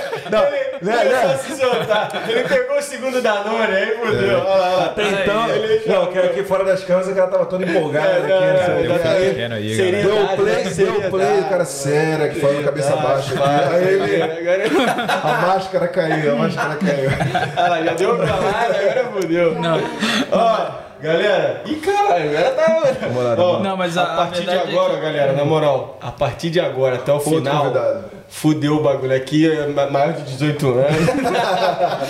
Não, não, eu man- mantenho a postura. É, Vai lá, vai lá, vai lá. Não, o que acontece é que eu não quis, é, por conta da, da questão de comunicação. É, eu ainda estava num, num nível, nível muito básico na escola, sabe? E, e se eu fosse arrumar um emprego, se eu arrumasse uma entrevista, eu só estaria queimando cartucho, sabe? O inglês, mas o inglês era ruim nesse nível? O assim? inglês era básico 1, básico 2, no máximo. E eu achava no Brasil, eu tava deitando no Currículo, inglês. né? Avançado. mas, mas, não, você tá zoando ou tu chegou Não. assim aqui mesmo? Nessa de É. falar, pô, vou chegar lá na Austrália. No Brasil eu tô, pá, vou É. chegar lá, agora eu vou ver qual é. Exatamente, era exato. É, eu não conseguia pedir direção, assim. eu- quando eu saí do, do aeroporto, peguei o táxi e falei assim, ah, eu quero ir para esse endereço. E não sabia falar como quero ir para esse endereço, ó, não sabia nem o endereço. Eu tinha o papel, tinha, tinha tudo lá, mas na hora de começar a falar, aí dava aquela balançada, eu não sabia, era muito complicado. E dali mesmo eu já decidi que eu não queria é, botar currículo, ou, né, aplicar para nenhuma proposta por conta da, da minha comunicação, meu nível de comunicação da época. Eu não queria gastar cartucho, sabe? Então eu falei assim, ó, eu vou focar no inglês, vou aprender a língua primeiro. Quando é, dentro do curso de inglês, né, tem, tem vários programas no- nas escolas. Algum dos programas é, é revisão de currículo, é fazer entrevista. É, eu não quis ah, aplicar para nenhuma proposta de início, nenhuma. Não queimar cartucho, Pra não né? queimar cartucho, exatamente. É, mas bem, então é, eu comecei a trabalhar de é, dishwasher num restaurante italiano. aqui próximo, próximo da minha casa e tal, e foi ali que eu comecei a me comunicar. Só que o problema é que. Foi o mesmo que o meu? É, Tem um chefe brasileiro lá. tem um chefe Tinha brasileiro chefe lá. brasileiro, caralho. Tinha, tinha outro de Tinha chihuahua lá. tinha outro de lá. Tinha outro de chihuahua Tinha brasileiro outro lá. de chihuahua lá. Aí, É aí que vem o Vida Ah, Louca. é, aí que começa a história. Então, é, o que aconteceu foi que comecei a, na verdade, me comunicar. É, por mais que era muito difícil. E o que acontece é que as pessoas que trabalhavam naquele restaurante também não tinham inglês muito bom. Então fica uma O coisa outro de de. Hã? O outro de short. É, o outro de short. Não, ele falou uma parada, ele falou uma parada agora legal, velho, porque, por exemplo, lá a gente tava trampando nesse restaurante, né? Eu trabalho lá até hoje, né? É, hum, 90% italianos. E uma parada de, de diferença, assim, isso é a diferença cultural, né? Eu não sei se a impressão é a mesma que você não, tem. Não, sem dúvida. Que os australi... que os, os italianos, quando eles falam inglês, eles podem ter um, um broken English, que a gente chama aqui, né? Que tipo, o cara fala uma palavra errada, não conjuga o verbo direito e tudo mais. Só que eles têm uma fluência, mano, é impressionante. Tipo assim, eles, eles falam bum, bum, bum, bum, bum, bum, pode estar uma porrada de coisa errada, mas eles conseguem. A gente, às vezes, a gente tem aquela é de. A gente tem aquela de. Porra a gente tem aquela É? de, de ficar tipo, para, fala, aí você conjuga aqui, fala o negócio, aí você meio que dá uma travada. Aí tu também acha isso ou não? É, ó, eu acho que sim. É, Ou não, se não concordar, vai falar que não. Não, é, eu tô tentando, tentando é, lembrar, né, como que era. Mas vai lá, vai lá, lança, lança. Mas é, então, aí comecei dishwasher, é, trabalhei uns dois anos é, dishwasher. É, e tava, nesse período de dois anos também estava definindo o que eu queria aplicar pro próximo visto ou pro próximo ah, desafio, né? E eu passei dois anos, não porque a vida aqui era difícil de arrumar emprego em uma outra área, alguma coisa assim, era porque eu estava muito confortável, ganhava bem, é, morava perto do trabalho e, e pagava meus cursos, é daquilo que eu queria fazer Qualquer naquele você momento. bem aqui, né? Hã? Qualquer emprego. Qualquer que você emprego. ganha bem, O é a dishwasher, o dishwasher que eu trabalhava numa hamburgueria é, um tempo atrás, é, uns quatro anos atrás, é, ele tinha uma BMW. Dishwasher com BMW. Eu tenho outro nome pra esse tipo de gente. Entendeu? loucura, é outro nome. Fala aí, fala aí, fala aí, fala Isso é loucura, velho. O que tem um BMW? É, Pô, o cara é de short, tem uma- de uma BMW. O cara tem muita coisa. né? Assim, eu não sei a vida particular do cara, né? Mas, assim. Não, mas o tem que falar pra galera- gastar. Ah, não, mas o BMW é barato, pô. Ah, é é, eu não sei também. Às vezes era um barato, BMW barato. 95, né? Mas. Não, mas assim. O Não, foda é se não, quebrar. É, foda é assim, quem, quem se quer pra comprar Não, uma BMW, não, eu acho loucura. não, mas o cara eu- tem grana, ele. Não, mas é beleza. barato, é barato, dá pra comprar. Não, é, comprar. não, Não, e se, e se quebrar, Aqui, aqui aí tá dando. é, o problema é quebrar. Você Não, vai é. jogar o dinheiro no lixo. Mas os, os carros são mais ou menos, Sim, mais sim, ou menos sim, sim. nivelados, É, pô. Mas o- ter um Audi aqui. Amigo meu comprou 3 mil dólares um Audi, pô. Ah, tá. É, então, não, se fosse carro mais A3. velho, qualquer um. É. É, mas o que eu tô querendo dizer é que é, ele, na verdade, esse dishwasher ele era australiano, inclusive, mas o que eu tô querendo dizer é que a facilidade de um dishwasher comprar um carro e uma BMW, tudo bem que, Só que- de existir a possibilidade é. só de existir a possibilidade é muito grande. Eu não vejo, é, assim, no Brasil, eu não conheço a indústria hospitaleira no Brasil, mas eu não acredito que um. Eu posso estar muito errado, mas eu não acredito que, que um, não. que, que um dishwasher no Brasil pode comprar um carro da, da, da, da tamanha é, proporção. Entendeu? Não, eu, eu. E a gente tá falando a, a questão do dishwasher, na época, quando eu comecei, eu trabalhei dois anos, você um ano e meio, né? Você também está falando dois anos. Não é aquele kitchen hand que é o cara que vai ajudar ali, vai lavar. Não, o nosso era lavar prato mesmo. É, Era- exatamente. Pô, eu cheguei a, eu cheguei a tirar um- uma época lavando prato férias, época de férias, eu cheguei a tirar 4 mil dólares por mês, mano.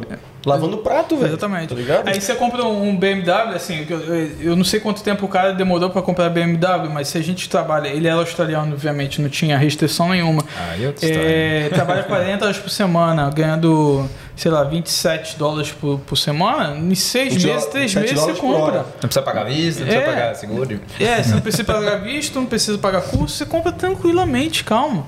E a minha ideia, né, voltando à minha, à minha temática, é. A minha temática. É. Caralho. Moleque. Eu vou com a pauta. É, eu, eu passei dois anos com a experiência de dishwasher para poder também é, saber para onde eu iria.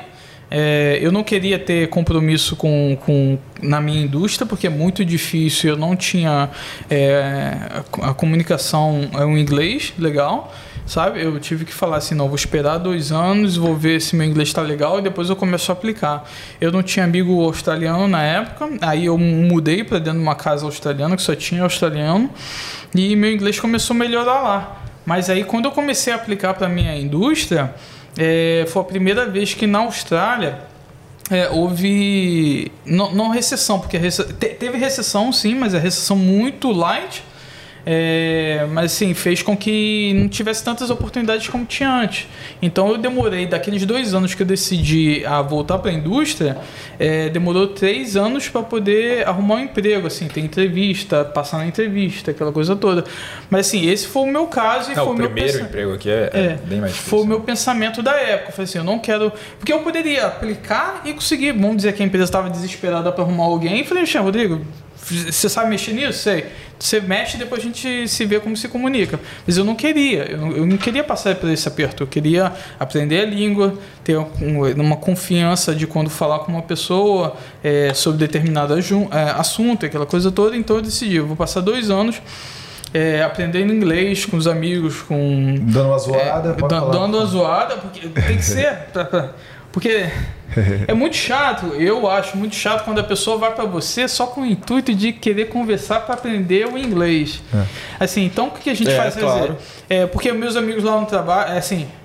É que minha irmã faz com minha esposa, né? Minha irmã quer treinar o inglês dela com minha esposa. É muito chato, porque minha, minha esposa sabe inglês.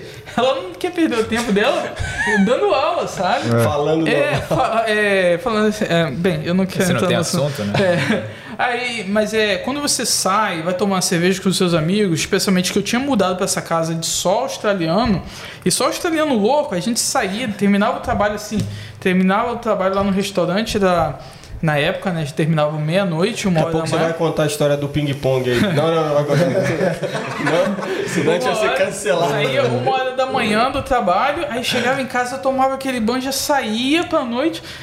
Nas primeiras vezes que a gente saía, eu não entendia, eu não entendia nada, porque os caras assim, era Ozzy de. do. do Raizão, é, raizão. raiz. Bogan. É, a gente não entendia nada, mas assim, de acordo, de, vai passando um dia, o outro, um dia, o outro, você vai aprendendo e você já vai. Daqui a pouco você já tá assim, perguntou por que que você tá falando daquele jeito. Mas é, foi, foi, foi o que o meu plano. Eu vou dois anos, depois que eu- me senti confiante, comecei a aplicar, mas é, a economia começou a entrar uma- um período de recessão. Aí depois é, não teve nem o Covid, porque eu peguei meu emprego é, pouco antes do Covid. Mas eu demorei dois anos para poder ter uma entrevista, passar uma entrevista e arrumar um emprego. É, né? dois, dois anos É. tá bom, pô. É, mas assim, é, tem gente que já chega aqui e já chega Empregado, né? empregado. Sim. Tudo né? questão de foco, né? É. Tu Tá, queria se é diferente. sentir confortável também, Eu queria né? sentir, Tipo assim, era uma coisa pessoal, era uma sei, coisa não, é, pessoal, é sabe? Porque é, eu, eu, eu, eu penso muito na minha. Não no que as pessoas pensam de mim, mas eu penso no que eu posso ofertar para as pessoas. Se eu acho que o que eu posso ofertar para as pessoas não é 100%, nem oferto. Entendi. Porque. E, isso- e eu acho que isso é um pensamento brasileiro, né? Assim, de, de querer mostrar o melhor e fazer sempre o, o, o, o 100%, né? De satisfação. Mindset brasileiro. O mindset você fala. brasileiro, É. é. tipo assim, de, de dar um trabalho de qualidade, Ah, de sim. mostrar tal, porque o que eu vejo na minha situação é que o nego pega o emprego e tá cagando, tá ligado? Assim, australiano, digo. Ah, né? Então, não, sim. eu- é legal isso aí, porque eu acho que isso aí é parte de uma vaidade, uma, bo- uma vaidade Isso, boa. Eu acho. Isso. Que o cara ele, ele não quer Quer desempenhar pra melhor. depois o nego ficar falando, pô, o maluco faz um puta trampo bota. O cara quer dar o melhor Quer sempre fazer pra mais. nego falar, pô, o maluco eu gosto de trampar Uma com aquele cara e necessidade tal. também, né? É necessidade não, também. não tem E- o luxo de perder, Isso. perder o emprego, né? É. E nesse caso aí você foi valorizado, você acha? Por ter se mostrado. Ah, sem dúvida, ainda mais porque antes ainda de aplicar para o emprego, eu comecei a fazer o meu mestrado. Eu comecei a fazer mestrado, então eu tinha aulas com professores australianos. É, na ICU, na, na acho que tem muito mais é, professores australianos. Na ICU tem muito. chinês. Chinês? Tem um monte. Ah, Tem australiano também, mas É, mas é- muito chinês indiano. na, na ICU, é, acho que só tem um ou dois australianos, o resto é Greek, a coordenadora é, grega, Grega. Indianos, tem, tem bastante professor indiano lá, e iranianos, tem uma demanda de iranianos, assim, são professores fenomenais, é professores com PhD nas universidades de Melbourne, Newcastle, ah, Sydney. É, são professores de, de grande nome.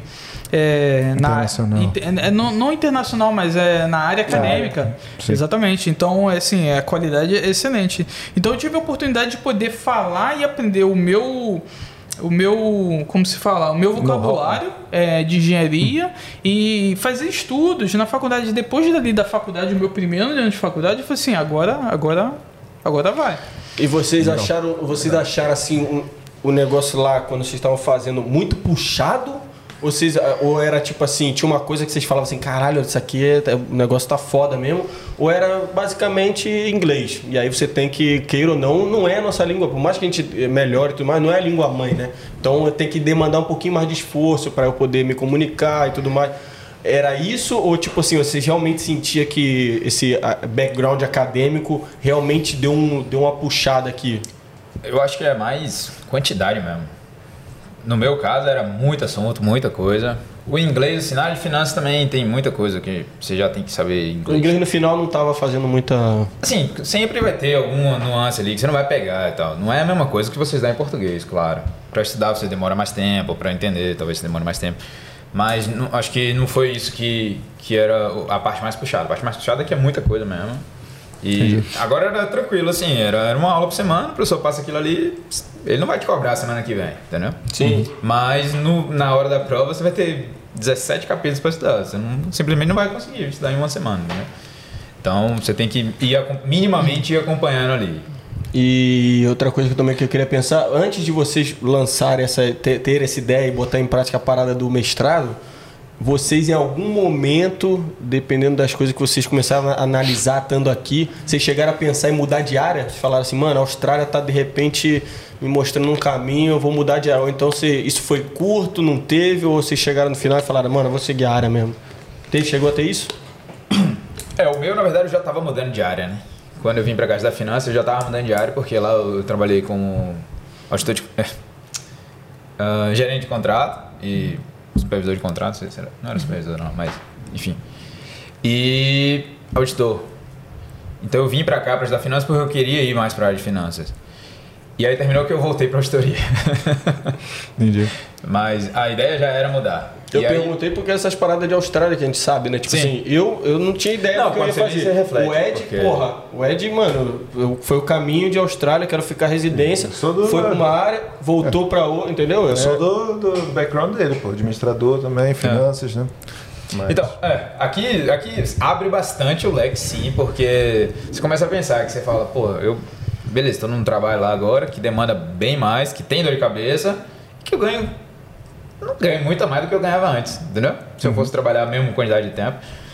É isso, você ganha mil por semana no Uber, sacou? Já vive bem e tal, então você fala, pra que que, será que tá valendo a pena essa dor de cabeça? E aí você começa a ver que tem muitos outros trabalhos que vão pagar bem, talvez não a mesma coisa, mas o suficiente. E que você vai viver bem, então abre essa, essa possibilidade bastante. Mas o meu, na verdade, foi o contrário. Eu terminei voltando para a área que eu, que eu tava, porque era a minha experiência. Mas eu, eu tô querendo mudar. ainda, ainda tô querendo mudar. Então, beleza. Você falou que fez Uber Eats a maior parte do tempo nesse começo aí. Você, dishwasher. Teve Eu, mais alguma outra coisa? eu fiz Uber Eats também. Uber É, Eats também. Eu comprei uma scooter. Beritz e- é macete. Macete, eu falo, macete. Não, eu comprei uma scooter. é, Ainda mais quando você pode trabalhar 20 horas, pô. Você foca ali no, nos horários de pico, de 6 às 9 da noite. Pronto, você vai matar suas 20 horas. Não vai, não vai ser tão também. Você pode trabalhar um pouco mais, porque não tem ninguém olhando. Então, no final de semana você dá uma focada a mais e você só pega a hora boa, velho. Então, no final você recebe só 30 É. horas, 30 e pouca hora, entendeu? Você não precisa ir pro. Assim, né? Pelo O menos Uber é, é a BN, né? Não. A A. BN mesmo. eu acho que é bem. Então você pode falar que ganhou por 50, 50 dólares a hora. E, na verdade você trabalhou. Dá pra fazer um. É, dar- se você- uma galbelada ali. Não, não dá. Não dá, não dá porque. Não dá porque ele manda, ele manda direto também. né? O que seria? Vou dar uma de bala. O que seria esse engalbelar? Não, você Não dá falar- muito porque você não recebe em dinheiro, né? Se você recebesse dinheiro, Ah, se sim. fosse um restaurante chinês que recebe só em dinheiro, aí era mais fácil. Você Você recebe dinheiro? Como assim não recebe dinheiro? Não, mas você recebe na conta, né? É. Então na conta tem rastro. Então se você quiser fazer. É, se você quiser não pagar o imposto, tudo bem. Então, mas lá Tá dizendo conta. quantas horas você trabalhou? Ah, então, ah, então, de horas não, é isso que eu falei. Isso eu a tô hora falando. é mais tranquila, a hora é mais Então, tranquila. por Uber Eats Eu pensei que tava tem no imposto. Não, não, não, falando questão de hora, pô. Falando Não, de hora assim, dá pra fazer Como no, no Mas Uber, horas no Uber também. tem aqueles momentos que ganha mais, duas vezes, três Sim. vezes, você pode trabalhar um pouquinho mais. É, Mas- na verdade, Só pra ali. é, Entendeu? na- Não, isso dá. Acho que vem até as horas, eu não, não lembro. Não, acho que vem a quantidade de corrida. Mas essa. Tem até uma discussão aí que essa parte de horas do Uber Eats não é tão eficaz, porque você ficou ali uma hora disponível, mas você só fez uma entrega, então você gastou a sua hora inteira, entendeu? Exatamente, por isso que é a ABN, né? É. E a ABN dá pra. dá Ah, então é mais. isso aí, você tô resumiu bem agora. Isso aí, é Que isso aí. eu- geralmente você tem no contra-cheque lá, quando você está no Tax File Number, né? Você tem todas as suas horas ali, Sim, a sua a hora paga, né? A hora já determinada de quanto você ganha por hora. Então é muito mais difícil, né? Você trabalhar mais de 20 horas, né? Mas eu tô falando no Uber, quando você Sim. ganha no ABN, dá pra fazer esse negócio aí. É, exatamente. É, agora Sim, você sim. resumiu bem. Não, inclu- e você fazer de bike? Eu vou fazer de scooter também. Scooterzinha também. Outro macete, outro macete. Outro macete. Scooterzinha, compra uma scooterzinha boa. Mil Quanto- dólares, cinco dólares por semana de. de... Fazendo Uber gasta mais, mas senão não você dá mais compra de o 5 mil, não. scooter, É. com, com o dia do Uber, você paga o scooter na próxima semana. Exatamente. Quanto, e aí, eu, quanto vocês aí pagaram a o- scooter? Momento 950. nossa pesquisinha. Eu paguei 950. 950. Eu paguei 250? 950. Ah, tá. Não, mas eu- a minha era Yamaha e tal, então eu paguei mais caro. Senão era 400 play, play. Não, então, mas ficou dois anos. Não, mas ficou dois anos que eu não fiz quase nada. Agora, no final, que ela começou a dar uns problemas. Mas eu tinha, tem um outro camarada que comprou uma chinesinha de 400. Eu também, é né? Que já gastou uns 2 mil. Ah, é? Pô. Ter comprado três scooters lá. Não, eu, eu comprei, a minha era. Como que é? Esqueci a marca, mas é. Não, não era. era era jogues, Era aquela era. Não, mas é, é animal, é. Paguei 1.250. É... Ih, caralho. Aí, ó, Playboy. Esperou. Play, play, play demais. Não, Mas é é jogue, assim- velho. Aquela minúscula assim. Você fica, fica, chega É, estranho, bem. Não, uma vez, assim, é. Porque escuta, você bota o capacete, bota a mochilinha, aí você vai embora, né? Aí você faz assim, 3, 4 horas de shift. É, começa. Aí, cara, você chega em casa, fica o ouvido assim, ó. Você tira o capacete, fica assim. A coluna também, né? Já- É mesmo? Vem essa? É porque, é porque por causa do barulho, né? É, e o que acontece? É, assim, eu. É, Uber Eats, eu, eu não sei questão de plano de saúde, mas uma vez eu caí.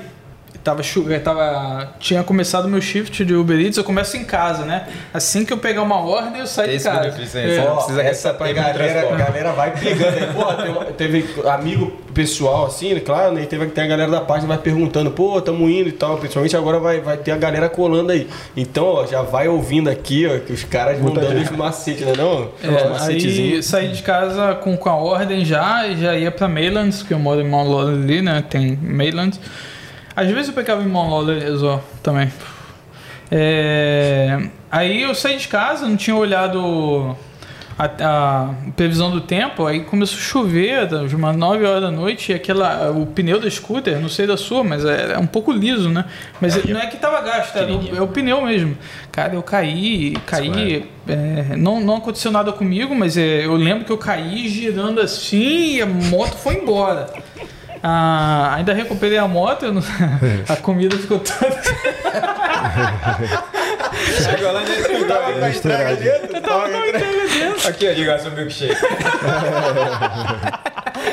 Já tá batido já. É, batido. Aí, cara, e era longe, cara, a entrega. Eu falei, puta, tô tudo Aí quebrado, o que, que acontece quando tu cai? Ah, quando cai, não, assim, primeiro, né? Você, você- Food, é um food is choque. damaged. É um choque, né? Aí até uma pessoa lá me ajudou a levantar, levantando a moto. Falei assim, não, tô de boa, eu olhei, tava na quebrada, aí fui embora. Entreguei a comida, entreguei a- a- o pacote, né? o- Você tá, não, você tá zoando. Ah, entreguei, cara, vou fazer o quê, bicho? Eu ia levar pra casa e assim, eu caí, eu vou comer. É, tava boa, tava, tava aparentemente não, ok. tava né? lá, eu não sabia como, eu sabia Depende do como que tava era, dentro, né? né? Mas Depende do que era. a embalagem... Caralho, esses caras são só.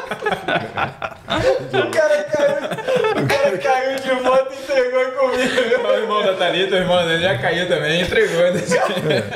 Cara, é foda. Recebeu, recebeu tip ainda, não? Hã? Ainda recebeu uma tip ainda, uma que- gorjetinha. É, poxa, seria perfeito. Mas é. Aí eu fui pra casa, ainda assim. É, é o que é foda, né, cara? Porque é, isso é uma, uma situação que aconteceu comigo e, e vai acontecer com outras pessoas. É, cara, aqui na Austrália tudo é caro, sabe? A, a custo de vida é caro. Por mais que você ganhe o suficiente para pagar, se você não trabalhar, é caro. Se você não ganhar o dinheiro do mês, é caro. Então o que, que acontece é que eu caí de moto, tava assim, tava assustado, porque cair de moto não é fácil, eu caí girando, né? Eu, eu lembro da minha cabeça rodando, a moto caiu, começou da roda é, girar lá, Imagina e parando lá. Aí pegamos a moto, eu assustado ainda, tava muito assustado, mas eu falei assim, caralho, preciso desse Cara, você dinheiro. fala experiência de quase morte aqui. eu preciso do dinheiro. Tá vivo e dá pra rir. É, Tá vivo e dá pra rir. é, eu preciso do dinheiro, eu tenho que fazer. é, vou entregar pelo menos, é questão ética também, né? Eu fui lá, entreguei, mas em vez de voltar pra casa, tomar um banho e relaxar, não, eu continuei. Boa. Cara, Porque tem que pagar a conta. Eu tinha 11.500 de faculdade pra pagar, eu não É. podia dar o luxo. Ah, eu acho, é isso que eu tô falando, eu acho assim que é. Como é que fala? É questão de visão, assim. Eu não acho que é caro. O custo de vida aqui. Pra quem recebe aqui, não é caro. É, eu É acho, isso. Eu, é, porque Isso, recebe aqui, é a eu acho que a questão, a sua é que você tinha um curso muito caro para pagar, né? É, é. Mas assim, na minha concepção, a minha opinião, eu acho bem tranquilo. Se você tá ganhando aqui, de arrumou um trabalho, a partir do momento que você Ah. arrumou um trabalho aqui, mano, Você viu, aí Aí é... é- Ah, Tá de agora, pra mim, custo estabilidade, de vida é, é vida normal aqui é. Mas tu é barão, né, porra, agora. Não, não, mas, mas eu tô dizendo assim, agora que você tem um emprego fixo, não paga curso, não paga visto, não.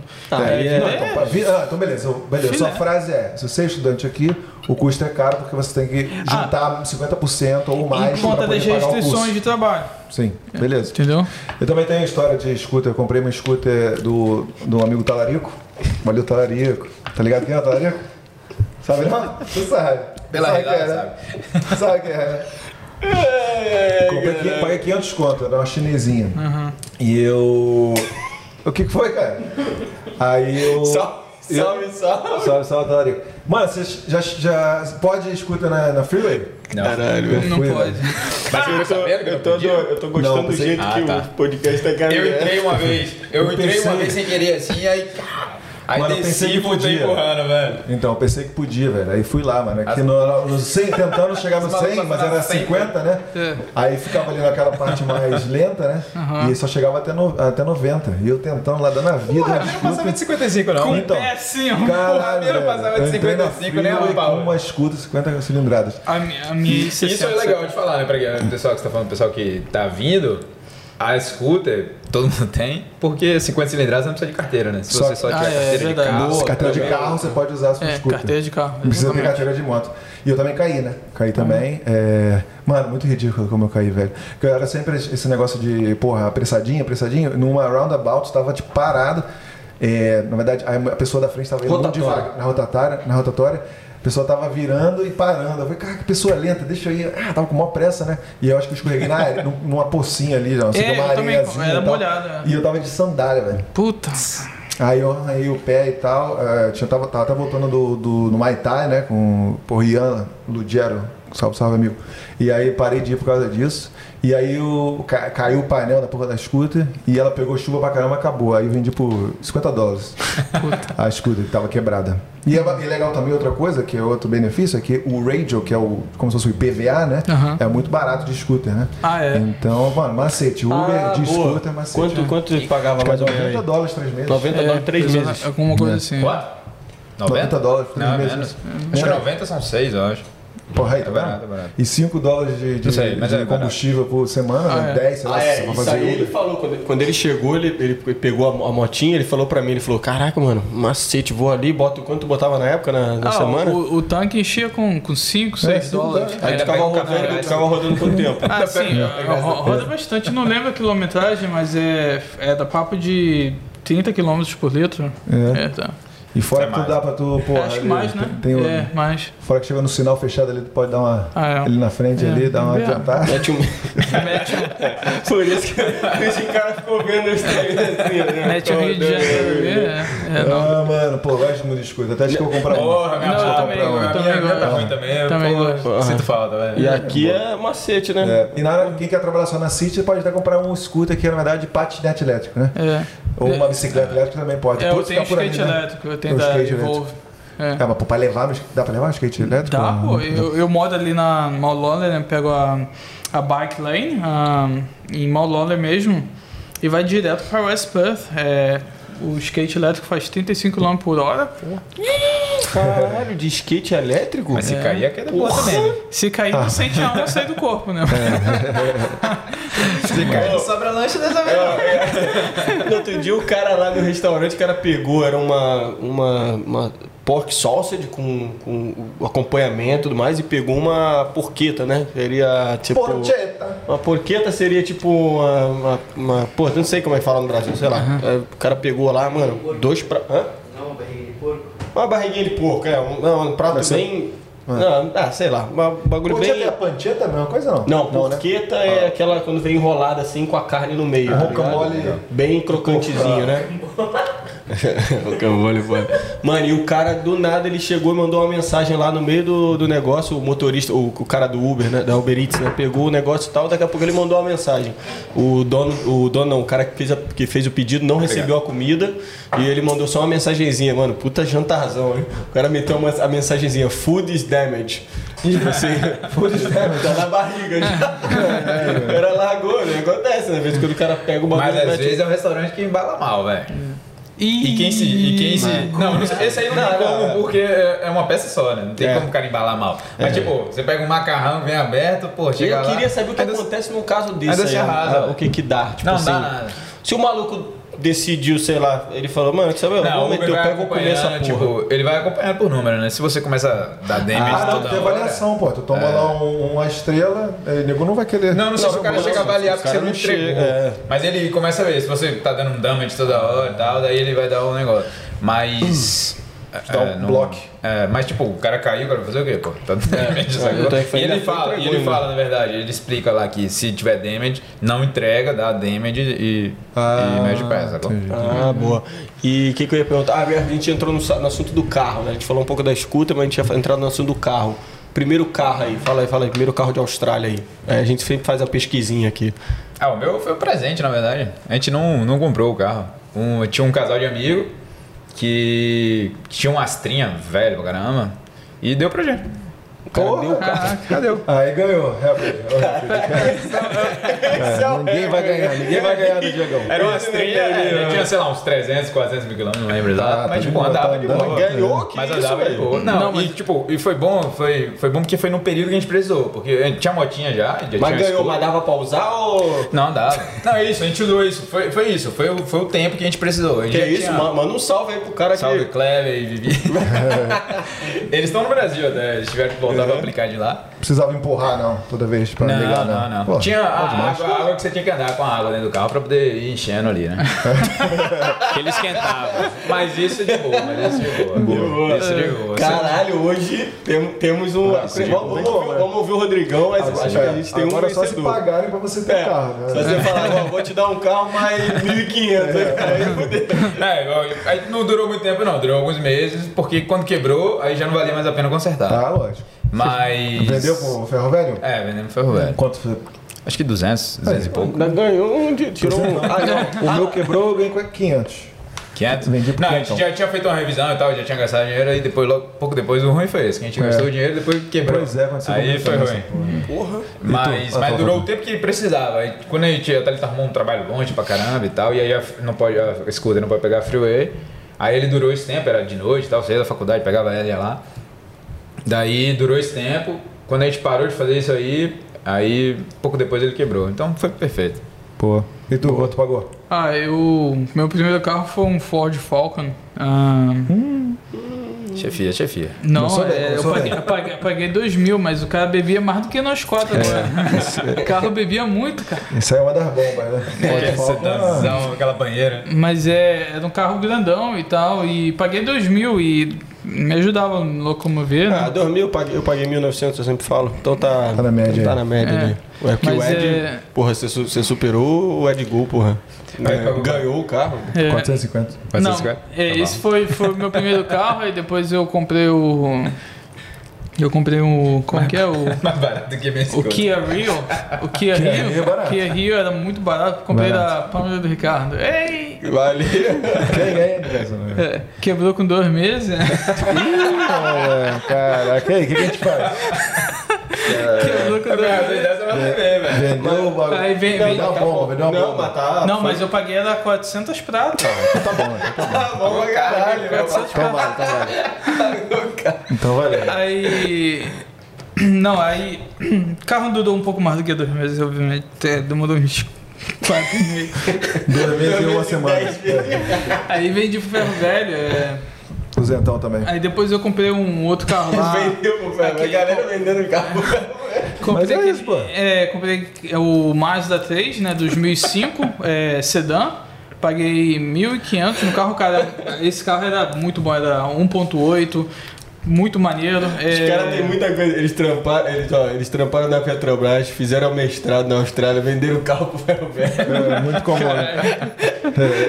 Fizeram bilhete. Fizeram Vinícius, compraram scooter. Mas legal, você pode falar pra galera, se seu carro quebrar aqui, você pode vender pro ferro velho. Os caras geralmente pagam 200 conto, né? E aí se você pagou... O mais importante é que eles vêm buscar, velho. Exatamente. Eles É vêm isso. buscar em É casa. buscar, é. Senão você vai gastar uns 300 o cara lá. Quando o meu quebrou, eu pensei em vender as peças, tá ligado? Só que Exatamente. aí eu vou falei, quer saber, foda-se. Deixa eu vender essa ferro velho aqui, então o cara ofereceu. E aí você, se você pagar o registro por três meses, por, por exemplo, ou seis meses, sei lá, e o carro quebrou, você devolve as placas pro Detran daqui, né? Que é o Departamento de Transporte. É, aí você, você recebe o reembolso, que é muito legal, né? Exatamente. É, aí, vendi, aí eu vendi esse Mazda, é, porque eu comecei a Reembolso do faculdade. Comecei a faculdade, precisava de grana, vendi o Mazda, me arrependi porque o carro era maneiríssimo, mas aí agora tem outro e tá tranquilo. Agora você tem o Aston Martin. então, beleza. Então você fez é, Uber Eats, é, dishwasher, o que mais? Mais alguma coisa? Eu fiz Uber Eats, dishwasher, eu trabalho como cozinheiro também num outro restaurante. Mas é, é. Na, na área de hotelaria, de hospitalidade. Hospitalidade. né? Aí beleza, aí você pegou o seu emprego, aí vocês agora eu pergunto pros dois, você pegou aí o emprego na área. E aí como é que foi a melhora financeira aí? Fala um pouquinho questão de financeiro, salário muito diferente do salário do Brasil. É, se o, é, fala aí, dá um resumo aí como é que tá agora a situação de vocês. É, é, eu, eu fiz só Uber Eats, aí depois já fui pra esse emprego. E não muda tanto do Uber Eats, na verdade. Sério mesmo? Sério, porque o imposto é caríssimo. E eu acho que eles descontam bem mais também do que deveriam descontar. Então eu vou receber, sei lá, vou receber alguma coisa no, no, Tax return. no tax return, mas Que é no- hoje eu recebo quase. Como é que é no Brasil que fala? O restituição do imposto de renda, Isso, que se chama tax Isso. return. É, então, é isso, não tem tanta diferença. A diferença é grande na parte que agora tem um férias. Pô, pergunta rapidona aqui. O, o, o ano fiscal Austrália é diferente do Brasil, né? É, É, é diferente. acaba Aqui é em julho, estranho, né? Aqui é- Em junho, né? Acaba em junho. Junho, É, no julho, Brasil é é, dezembro, começa né? em É julho. julho, é junho. Junho é julho. Não, Julho julho é junho. junho. Isso aí. É, mas tem empresas que funcionam em janeiro a dezembro. Então provavelmente É você, você vai receber o teu a restituição do teu imposto de renda lá pra. É muito rápido, isso aqui é a agosto, diferença, né? Julho, lá você, agosto. Lá né? você faz a- o Tudo imposto de automático. renda, demora, sei lá, alguns meses pra você receber de volta. Aqui, você submeteu, uma semana depois você recebe. Isso volta. não Isso é- na malha fina. Que aqui tem malha fina também. É, isso é legal pra galera de contabilidade no Brasil, né? Galera que tá na área e tal, de fazer pra empresa e tudo mais. É assim, é uma coisa que eu acho que é interessante, sei lá, a galera saber. Aqui você vai receber, vai demorar um pouquinho mais que lá também? Não, aqui é, aqui é muito rápido. Muito rápido? Isso. Aqui é uma semana. Cinco dias, uma semana você recebe seu dinheiro. Sim, o dinheiro cai na conta, isso, isso é verdade. Na verdade. conta, É direto. que é tudo automatizado, tudo pelo website, é bem Lá- tranquilo. é, exato. Lá é por, Programa, né? por batches, né? Sei lá. Ah, ah, sim, sim. Por... Tipo, a primeira, depois vai Lote, lote. por lotes. O primeiro lote, segundo lote, terceiro lote, depende de quando você aplicou, aí você vai receber ali. Aí você recebe, tem vezes que você pode receber até, sei lá, novembro. Você aplicou, É. você fez em abril, você vai receber em novembro. É, Mas- Instituição por lotes aqui É. não, é mais. É... Aqui é automático. Uma semaninha já, já recebe dinheiro. E aí, é, E aí o imposto é muito alto, né? é, poxa, muito alto. Então, é isso. Quanto mais se ganha, até que isso ajuda a manter a, A manter galera ou é, no mesmo nível, né? Isso. Você pode ser um, um Ou dishwasher, né? ou- um lavador de, de prato, você É. pode ser um médico, mas é, ele não vai ter uma Não vai. disparidade muito grande, né? E quem, em geral, quem recebe por hora recebe um pouquinho a mais porque não tem esse benefício também, né? É o que, o que a Joana que fala, É. né?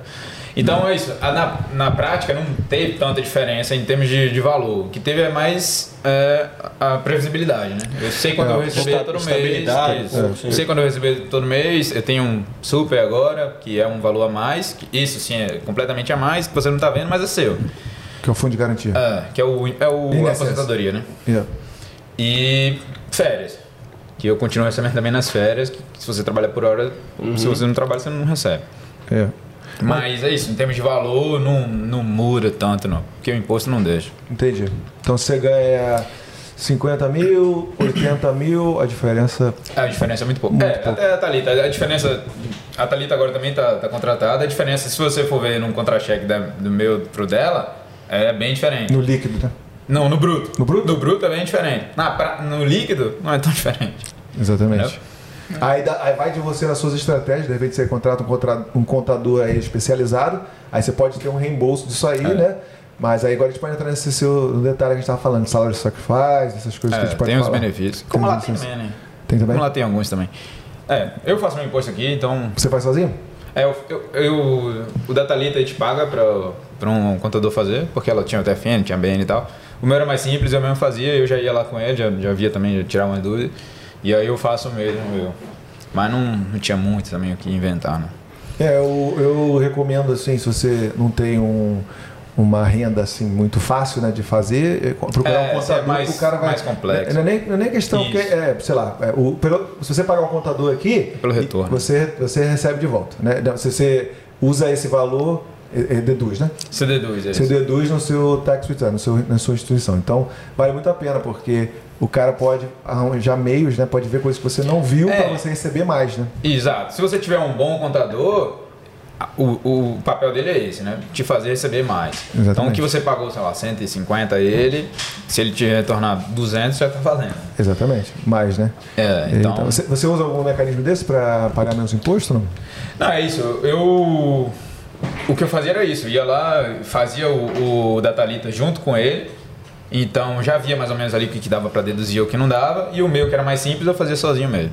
Entendi. E ele sabia também. Então você não tem salary sacrifice, nada? Não tem feito. É, é, então, isso antes, né? Agora que eu vou fazer o primeiro, na verdade. Porque eu comecei a trabalhar Ah, lá em abril ano passado. Então. Agora que você vai. Você pensa É. em contratar um Eu não tenho um salary sacrifice porque eu não, não sou residente ainda. Ah, então é, não tem muito benefício eu fazer Verdade, sacrifício agora. Porque, é, não vou, vou, vou comprar casa, não- É. é. mais pra essas coisas assim. Ou então pra coisa meio, meio food, como lá, por exemplo, tem um salary sacrifice de, de linhas aéreas. Daqueles programas de linhas aéreas. Daí, tipo, Como é que é isso aí? pode nem viajar. É, desconto. O salário sacrifice, para quem não sabe, é isso. Você, você paga antes do imposto. Então, o benefício é esse. Você pode pagar antes do imposto, então a sua, a seu, o seu dedutivo, o seu O valor de- a deduzir? é, o seu valor é já deduz. Então, o seu valor a tributar Isso. é menor. Então, se você ganha, sei lá, 80 e você mandou 10 para pagar a casa, mandou 5 para pagar carro, mandou... No final, o imposto só vai ser deduzido em cima dos 60 que sobrou, e não em cima dos 80, que normalmente Isso. seria. Ah, Aí Esse é o pode, benefício. pode variar a, a taxa do tributo, pode ser muito menor, né? Você paga muito menos Isso. imposto se É. você. Né? Você economiza Transfere. pelo menos aqueles 15, 20, 30% que seja, qual, foi, qual que seja a sua tax bracket, né? Isso. Então, E tu aí? Como é que tá a tua, tua situação? Ah, eu, Questão financeira, de tá ganhando bem? Como é que é? eu, eu uso contador, né? É, eu uso contador porque minha, minha esposa tem, tem negócios também, ela é graphic designer e tem os serviços dela por ela mesmo e tem o emprego dela. E o meu agora, é, então a gente arrumou o contador, ele faz tudo nosso, todo nosso. Ele é, obviamente, é, a gente viu um benefício em ter um contador, porque você Sim. também pode fazer em casa, mas a gente percebeu que ele fazendo, ele poderia é, buscar mais brechas no sistema, é, legalmente, obviamente, para poder nos dar, nos dar mais benefícios, questões financeiras. é né? porque o fazer não é difícil. É, o difícil é é você saber todas as regras Ah, que você pode deduzir alguma exatamente. coisa, né? Então, o É. contador, o benefício que ele traz é esse, de falar, você podia deduzir isso aqui que você não está deduzindo. Entendi. Inclusive, em breve traremos um contador aqui para falar um pouco, né? sobre os benefícios dessas, Isso. dessas ferramentas que você pode utilizar, né? É, do salary sacrifice e de outras coisinhas.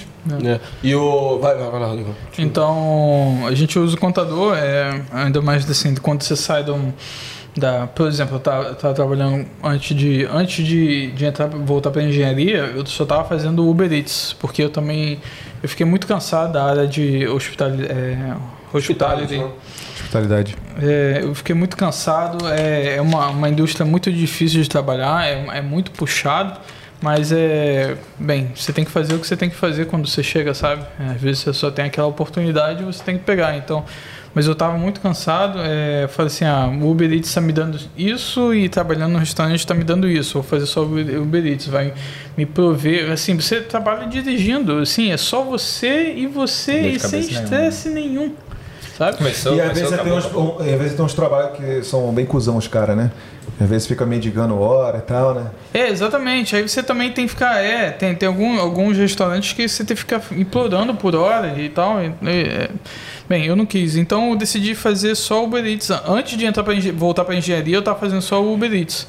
E o Uber Eats não é uma renda fixa, apesar do que você sabe uma média que você.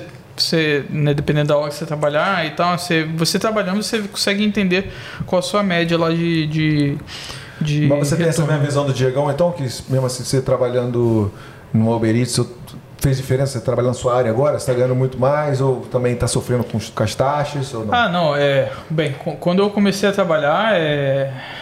é é, bem, se eu sair da, do Uber Eats, comecei, como eu falei bem no início do programa, é, eu tinha o. Eu tava, tava trabalhando de FIFO numa, numa obra é, de minério de ferro, o meu salário já foi lá para lá cima em comparação com o que eu estava antes.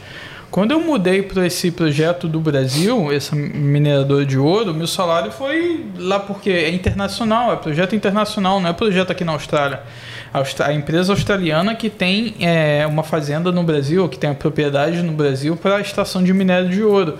Então é, é um emprego é um emprego internacional, vamos dizer assim, é de, de escala internacional. Então meu emprego foi meu salário foi lá em cima e é, obviamente é de grande responsabilidade porque eu sou representante do Brasil aqui na Austrália. Eu a gente tem equipe do Brasil lá, tá? Mas a pessoa que faz toda a comunicação entre o Brasil e a Austrália Obviamente, sou é. eu. Uhum. Então é, o salário é grande agora.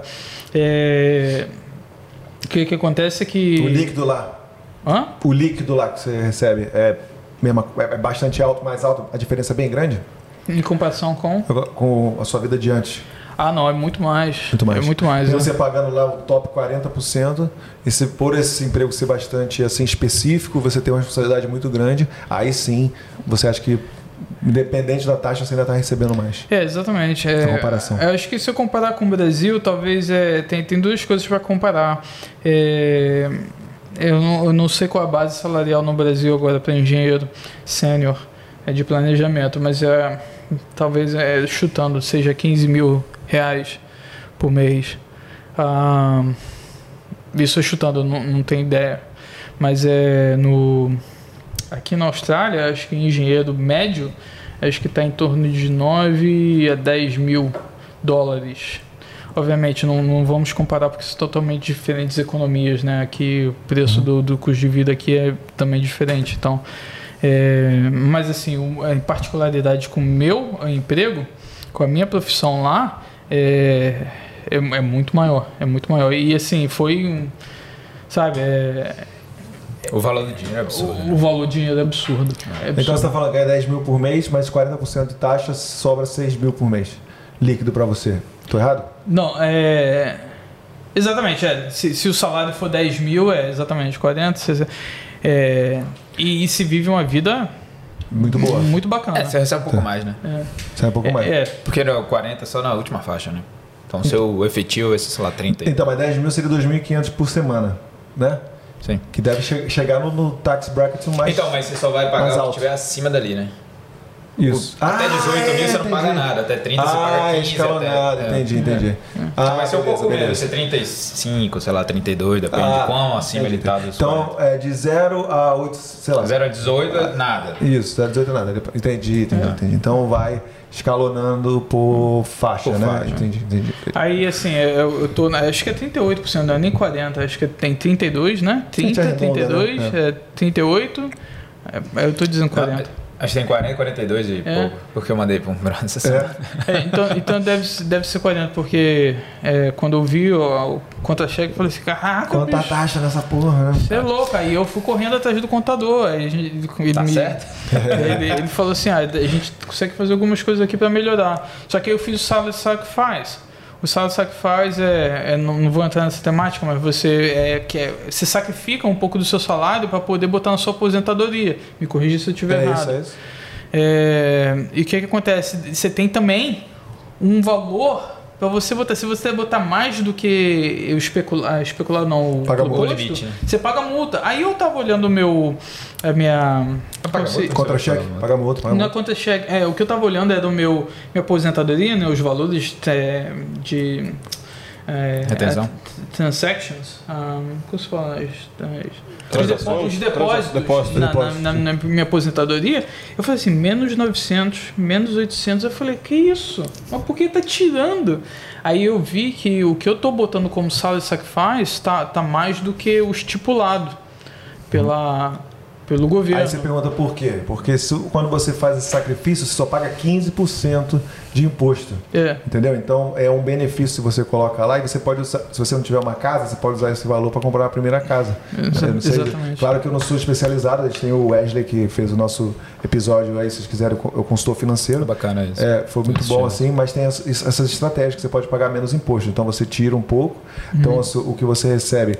Então, por exemplo, você recebe mil, você sacrifica 100, então sua, sua base é, de é, tributária vai ser de 900.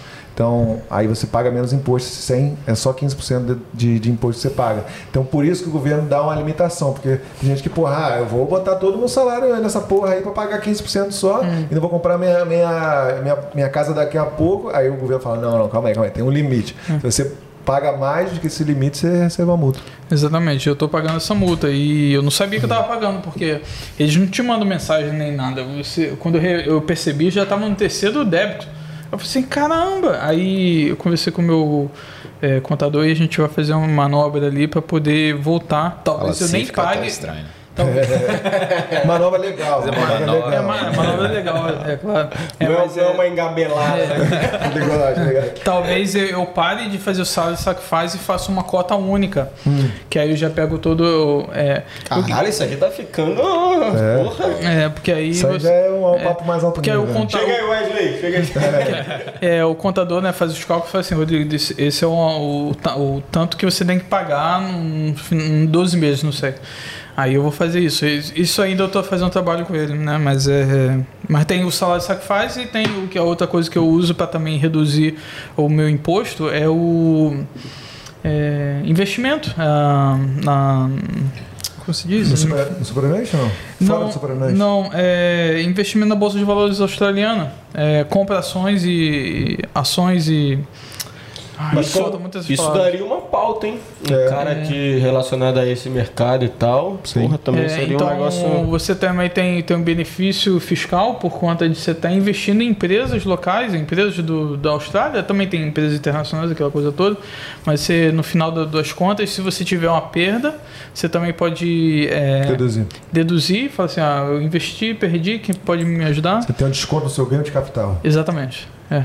É, então tem esse- essas manobras que eu estou fazendo para poder reduzir é, os 40% de, de, de imposto. Então, e cada caso é um caso.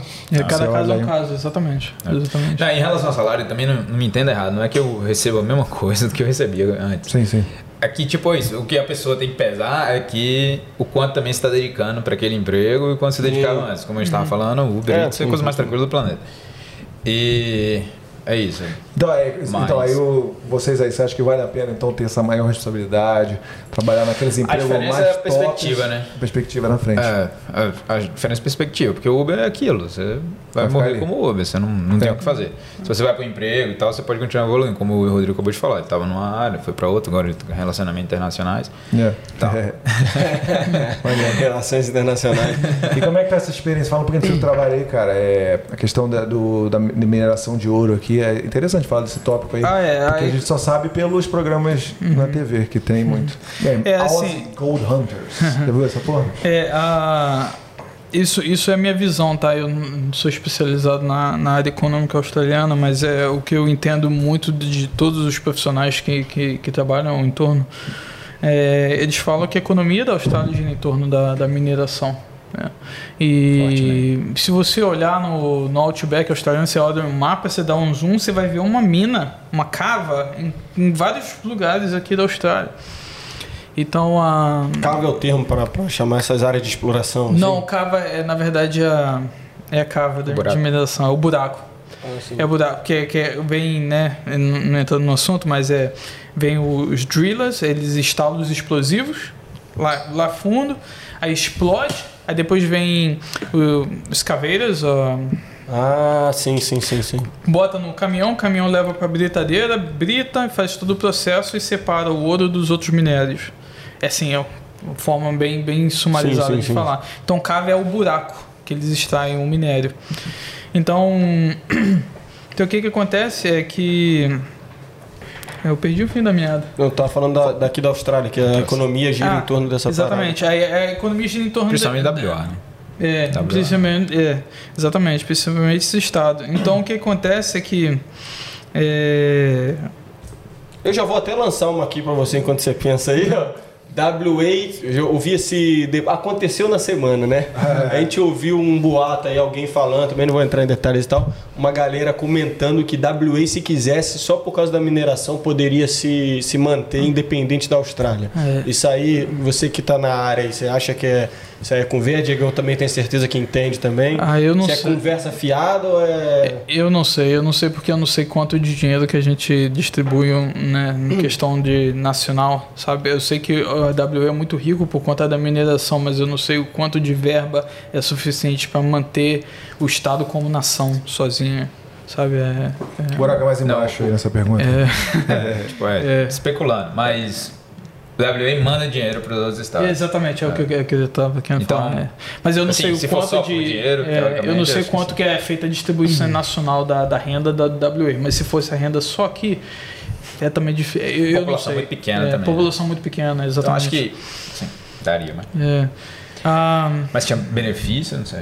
é. E commodity, né? Então commodity tem ciclo, né? Então agora tá voando, porque o minério de ferro tá, tá altíssimo e tal, então os caras estão nadando em dinheiro. Mas em 2015, como ele falou, não tava tão fácil a situação aqui.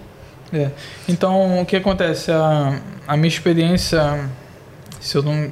hum, eu acho que perdi um pouco da pergunta, mas é. Tá falando um pouquinho mesmo do seu trabalho de agora mesmo. é. Então. Você estava tá com o Brasil, mas é o quê? Exportação, importação? Você só tem. Como é que é? Só questão de.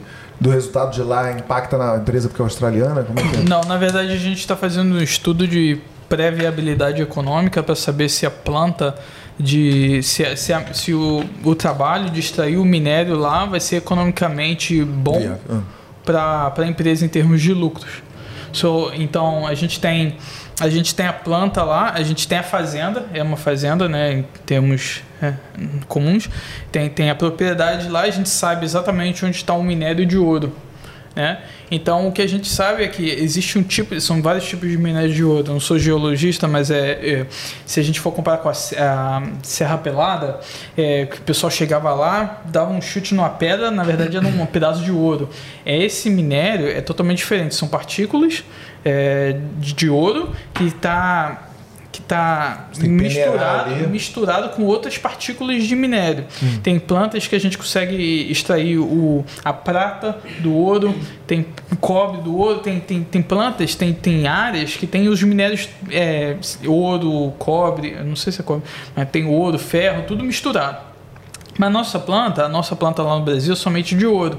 Então o que a gente vai fazer? A gente sabe qual, qual é a propriedade do minério lá, por questões de, de samples, a gente te- pega os samples lá, a gente estuda, vê assim, ó, isso aqui tem ouro, aí faz vários buracos lá, a gente consegue mapear e depois faz um estudo é, de eletromagnetismo, né? Você, você crava é, é, eu estou tentando achar os termos em português, mas você crava umas estacas com ferro, aí depois você pega o martelo e bate e joga raios de, de é, uma wave eletromagnética e você consegue exatamente ver onde está o ouro por dentro da terra, por dentro da pedra. Né? Então a gente sabe onde que está o ouro lá. Agora, a gente, o que a gente está fazendo no estudo, no trabalho atual, é saber quais esses equipamentos e qual o tamanho da planta de processamento a gente vai usar para que fazer que a gente faça lucro. Ou seja, eu posso usar um tipo de planta que, que eu vou processar 2 milhões de toneladas de, de, de, de material por ano. Mas se eu usar uma planta, ou equipamentos maiores, britadores, é, crushers, é, é, ball mills, é, moinhos de bola, aquela coisa toda para separar as partículas, se for uma planta maior, talvez seja economicamente melhor para para a empresa. O que, que vai acontecer hoje? A gente olha, qual o preço do ouro hoje? Acho que é 1900 e alguma coisa. É, se a gente construir a planta hoje e esse preço se manter, a gente tem que processar o máximo possível para usar aquele preço, porque se no, daqui a dois anos é, a gente ainda estiver escavando, fazer aí o preço do ouro vai lá embaixo, Coloca o preço do ouro na tela aí, Gabrielino. sacanagem, sacanagem, o preço do ouro ver vai, se tá acordado, vai lá tá embaixo, é, o que, que acontece é que fica, fica mais caro para a gente é, tirar aquele ouro. Então, qual, no sum, um, long story short, o que, que acontece é que o nosso projeto agora é fazer estudos para saber qual é a planta, qual os equipamentos, qual é o dimensionamento da planta de processo vai ser economicamente viável em longo, term, é, longo tempo. Vamos dizer, acho que a gente tá, é um estudo de 10 anos, 10 anos de, de, de operação, quanto que a gente, vai, a gente vai lucrar no final dos 10 anos usando aquela planta. A gente fez um estudo tem, eh, tem seis meses que a gente ia processar 2 milhões de toneladas de, de, de material por, por ano e a gente viu quanto que a gente vai lucrar. A gente falou assim: ah, talvez não seja tão bom, vamos fazer um outro estudo. Vamos fazer um estudo se a gente processar o dobro. Se a gente processar o dobro, o que, que vai acontecer em termos financeiros? Vai acontecer isso. Né? Lá, é, aqui na Austrália é muito comum a gente ter aquelas é, caminhões fora de estradas, aqueles caminhões gigantes, sabe? Trem de estrada. Não, caminhões fora de estrada, aqueles caminhões com roda, tipo Megazord. É. Aí, desses já. É? A- Aqui, no, aqui na Austrália é muito comum você você ver esses caminhões. Lá no Brasil é muito difícil. Eu não sei porquê, não sei por, não, não sei porquê, mas é- Daí, daí o fato do- da- de uma empresa australiana também estar lá dentro do Brasil? ah não é questão da, da, da da estrutura, de financiar uma operação desse nível ou não tem nada a ver? Não, acho que não tem nada a ver, porque Know-how. é, no, é, no final das contas é o que você tem que fazer para pegar o dinheiro que está lá. Entendeu? É, então o que, que acontece é que a, a- gente fez um estudo, a gente falou assim, se botar os caminhões fora de estradas nessa planta, nesse local no sertão do Nordeste, é, quanto que vai custar? Quanto vai custar para botar caminhões normais? Então a gente faz esse todo estudo para saber no final quanto que a gente vai lucrar. E depois que a gente faz esse estudo, a gente começa a fazer o processo de engenharia detalhada, ou básica, engenharia básica, depois detalhada, que aí é, é realmente fazer os cálculos de é, concreto, fazer os cálculos de terraplanagem, fazer os cálculos de tudo, é, para a gente entrar em nível de detalhe e chegar no supply ou no fornecedor, falar assim, eu preciso desse equipamento tal, ou preciso de comprar tanto de concreto, preciso de tanto para a gente construir, né? E assim, é um- uma coisa que eu nunca fiz, que é estudo, né? Eu sempre cheguei no, no trabalho, na Petrobras, e falei assim, Rodrigo, a gente tem isso aqui para construir. Vamos embora, a gente senta lá e constrói. Mas eu não sei o porquê que eles decidiram fazer aquela construção. Agora eu sei o porquê a gente tomou a decisão de usar equipamento X ou equipamento X. É porque se fazer o equipamento X, em 10 anos a gente vai ter esse lucro. Se fazer o equipamento X, vai ser um lucro diferente. Ou, ou não vai ter nem lucro, entendeu? Então, o meu trabalho agora lá é fazer todo esse estudo pré atual para viabilidade econômica. Depois a gente vai fazer um estudo definitivo, aí toda a, dire a diretoria da empresa vai falar assim, não, a gente vai seguir esse caminho, a gente vai seguir esse estudo. Aí começa o processo de engenharia detalhada, aí os engenheiros vão fazer todos os desenhos e tudo, começar a pegar é, equipamentos e tal, ligar fornecedores. Então esse trâmite de coletar informações, repassar informações e coordenar é, os projetos, que são vários projetos num projeto só. É, a gente, por exemplo, nessa planta, tem uma estrada, tem uma rodovia que passa dentro da. Não dentro da fazenda, mas passa dentro da área que a gente sabe que tem minério. Então a gente vai ter que fazer uma realocação dessa rodovia. E sou eu que estou coordenando o projeto de realocação do, da, da rodovia, da, numa BR lá da vida. Caralho, o bagulho é grande. Então, pra caralho. Então são vários projetos em um projeto. E o meu papel lá na- nesse projeto da, da, da empresa Austrália é fazer com que toda a comunicação em termos de técnicos, em termos de também legais, aquela coisa toda, esteja adequados com que a nossa visão aqui e adequados com o estudo que a gente está tá promovendo. E como é que é a comunicação com o governo? Porque você pra- você falou para mudar uma rodovia, uma BR, por exemplo, você também tem que estar alinhado com o governo, né? O estado lá. É, o- exatamente. Tem o DENIT, tem o DER. É, é o DER? É, departamento. É, é o DER, eu não lembro. É, enfim. É, já passei da terceira cerveja. É, tem o DENIT, tem o DER, tem o IFAM, que é o, que é o Arqueologia, tem, tem vários órgãos gov- go- governamentais. E tem, a, e tem o próprio governo da região, aquela coisa toda. Mas a gente tem os consultores no, no, no Brasil. Porque Ah. eu não sou engenheiro de, de rodovia, eu não, eu não, sou projetista. Mas eu, eu, eu sou, na verdade, é, engenheiro de planejamentos com, com gestão de é, pós-graduação em gestão de projetos. E o meu dever aqui é fazer a gestão do projeto. Obviamente eu tenho o meu gerente de projetos lá, mas é, o meu papel é fazer a gestão e coordenar as pessoas corretas para poder nos trazer informações. Entendi. Então você É. fala com a sua empresa, a a sua, a sua filial do Brasil, para eles entrarem em contato e resolver esses trâmites todos. É, na, na verdade, eu, é, a gente tem a nossa equipe lá que nos ajuda bastante. É, tem o gerente de. A gente chama In-Country Man- Manager. Tem os outros pessoal lá. É, claro, eles facilitam porque, na verdade, os contratos com os consultores no Brasil é perante a lei, leis brasileiras.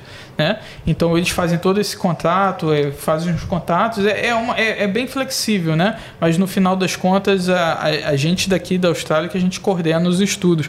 A nossa equipe, eles dão suporte em questões de administra eh, administração financeira, eh, contratos, aquela coisa toda, mas eh, quando começa o, o projeto por si, é a gente que, que toma a frente e coordena. E quanto a língua portuguesa te ajudou a arrumar esse trabalho? Ah, cara, é. Você acha que você falar português isso te deu um... Não, se- sem dúvida. Isso, não só isso, mas como uma questão salarial também.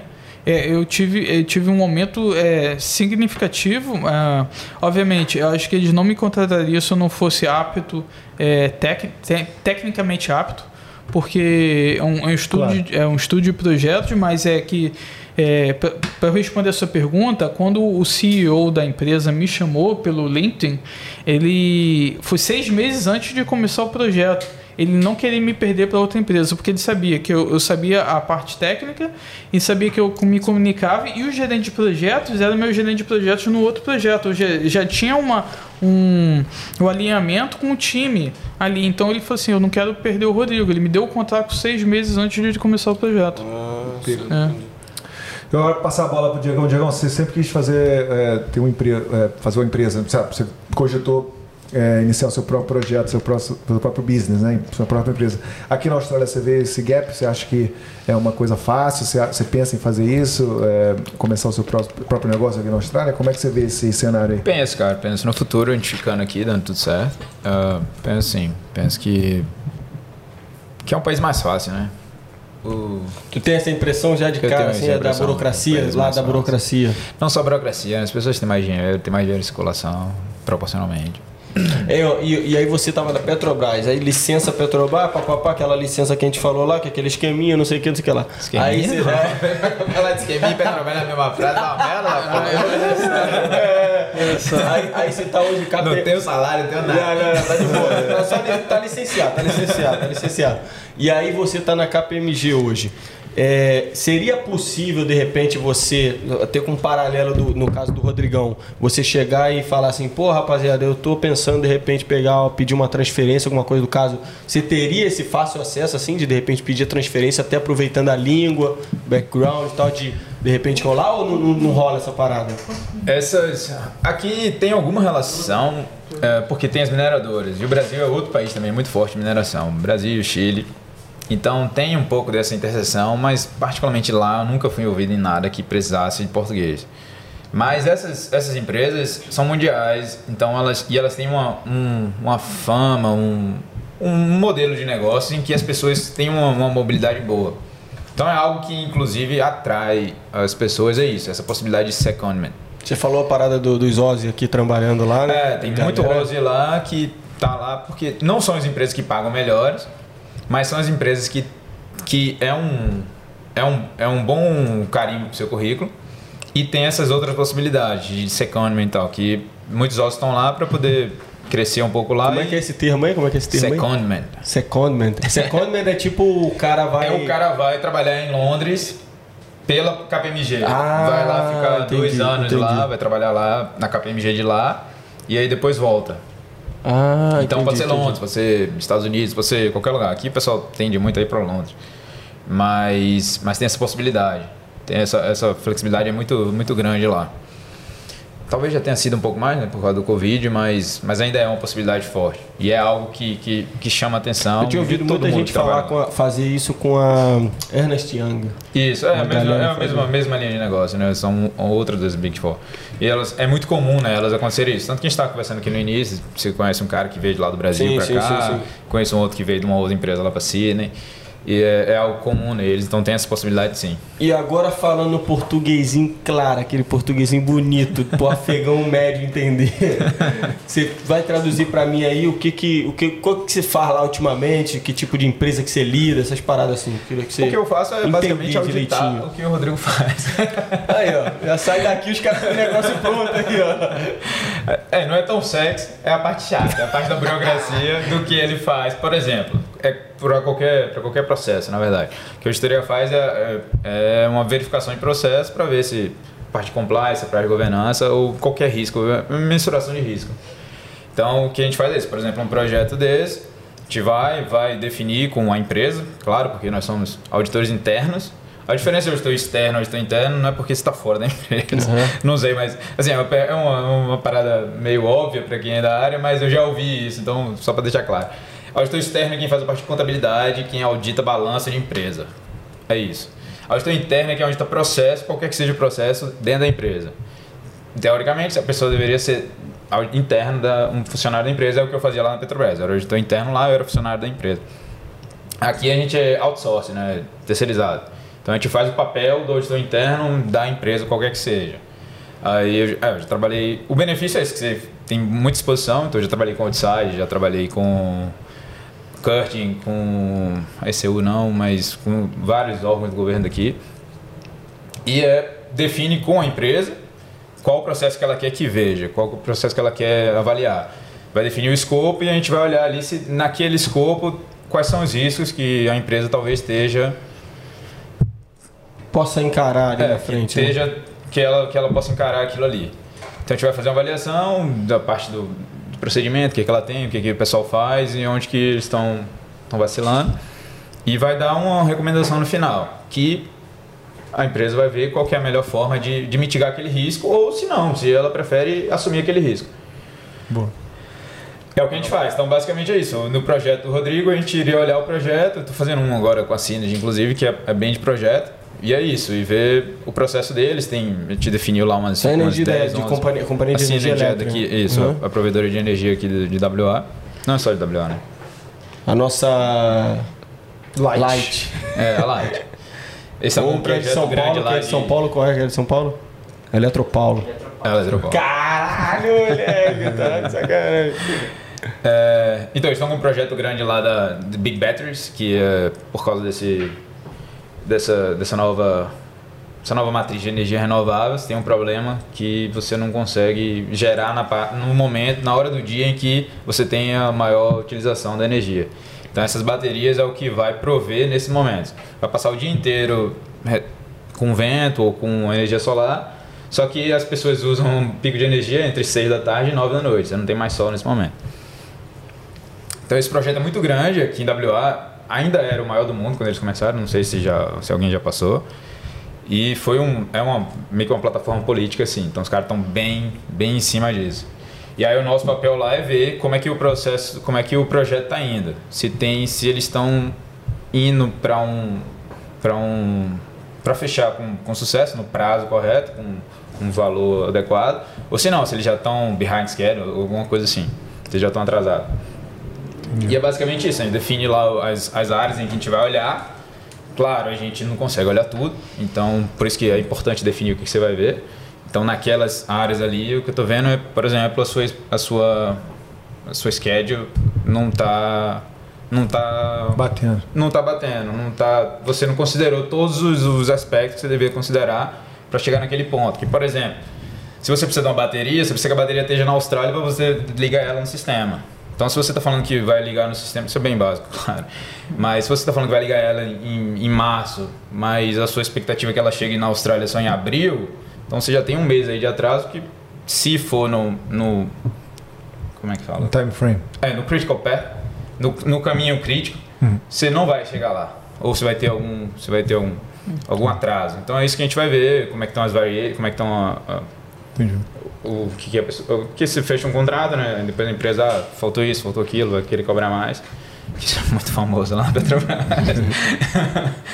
e é isso, a gente vai olhar isso, esses riscos que a gente definiu no início, o que, que a empresa está tá aberta a, a aceitar aqueles riscos ou não, o que ela está indo num caminho que razoável Boa. que tá fazendo. Então tem uma. É, assim, tipo, explicando parece mais bonito do que. Na prática você lê Não, é, caramba, é, é, cara, é bonito, é um bagulho, é um bagulho foda, velho.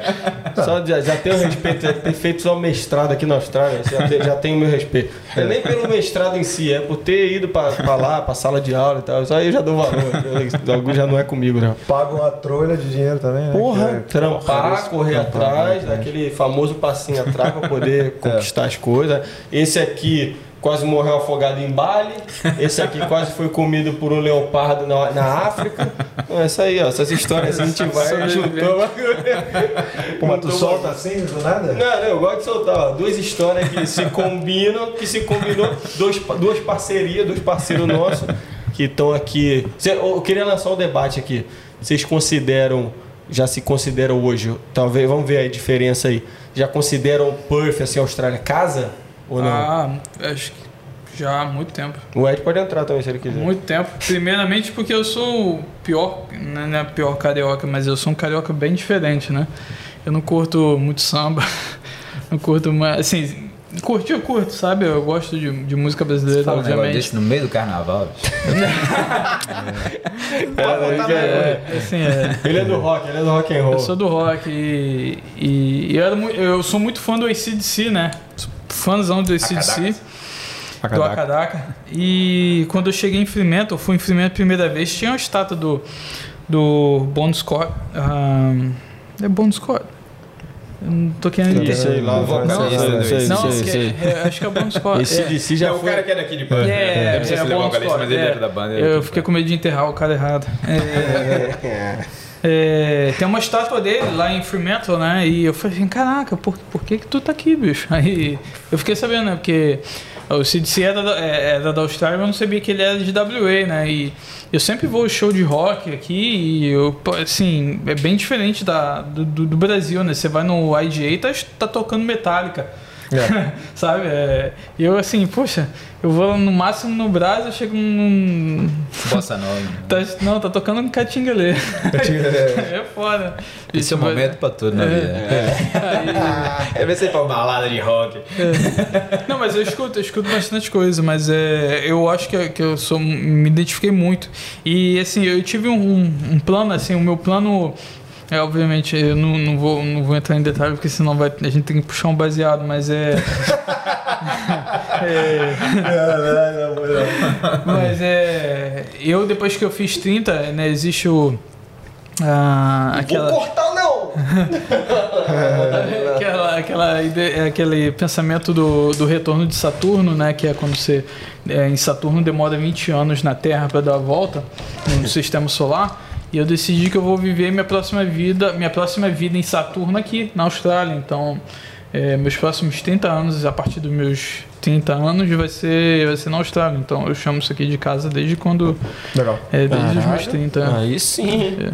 Esse cara aí. E aí, Diegão? E aí, Diegão? Cara, nunca parei pra pensar, pra falar a verdade, se eu chamava aqui de casa ou não.